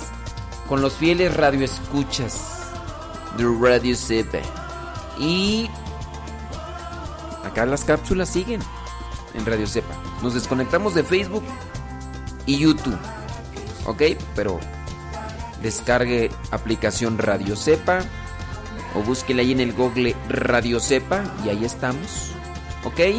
Ok. Y recuerde, mañana me voy a ausentar. Ya le mencioné hace rato por qué. Muy posiblemente. Si pasa otra cosa, pues aquí aparece. Pero mañana me voy a ausentar en la mañana. Y. Pero ahí están las cápsulas. Sale, vale. Gracias. Muchas gracias. Pero al ratito aquí nos vemos. Evangelizar sin tregua. Y en Radio Cepa. esperanza de la humanidad. Bajo el mismo cielo, bajo el mismo sol, compartimos todos un solo amor. Una sola fe y una sola iglesia.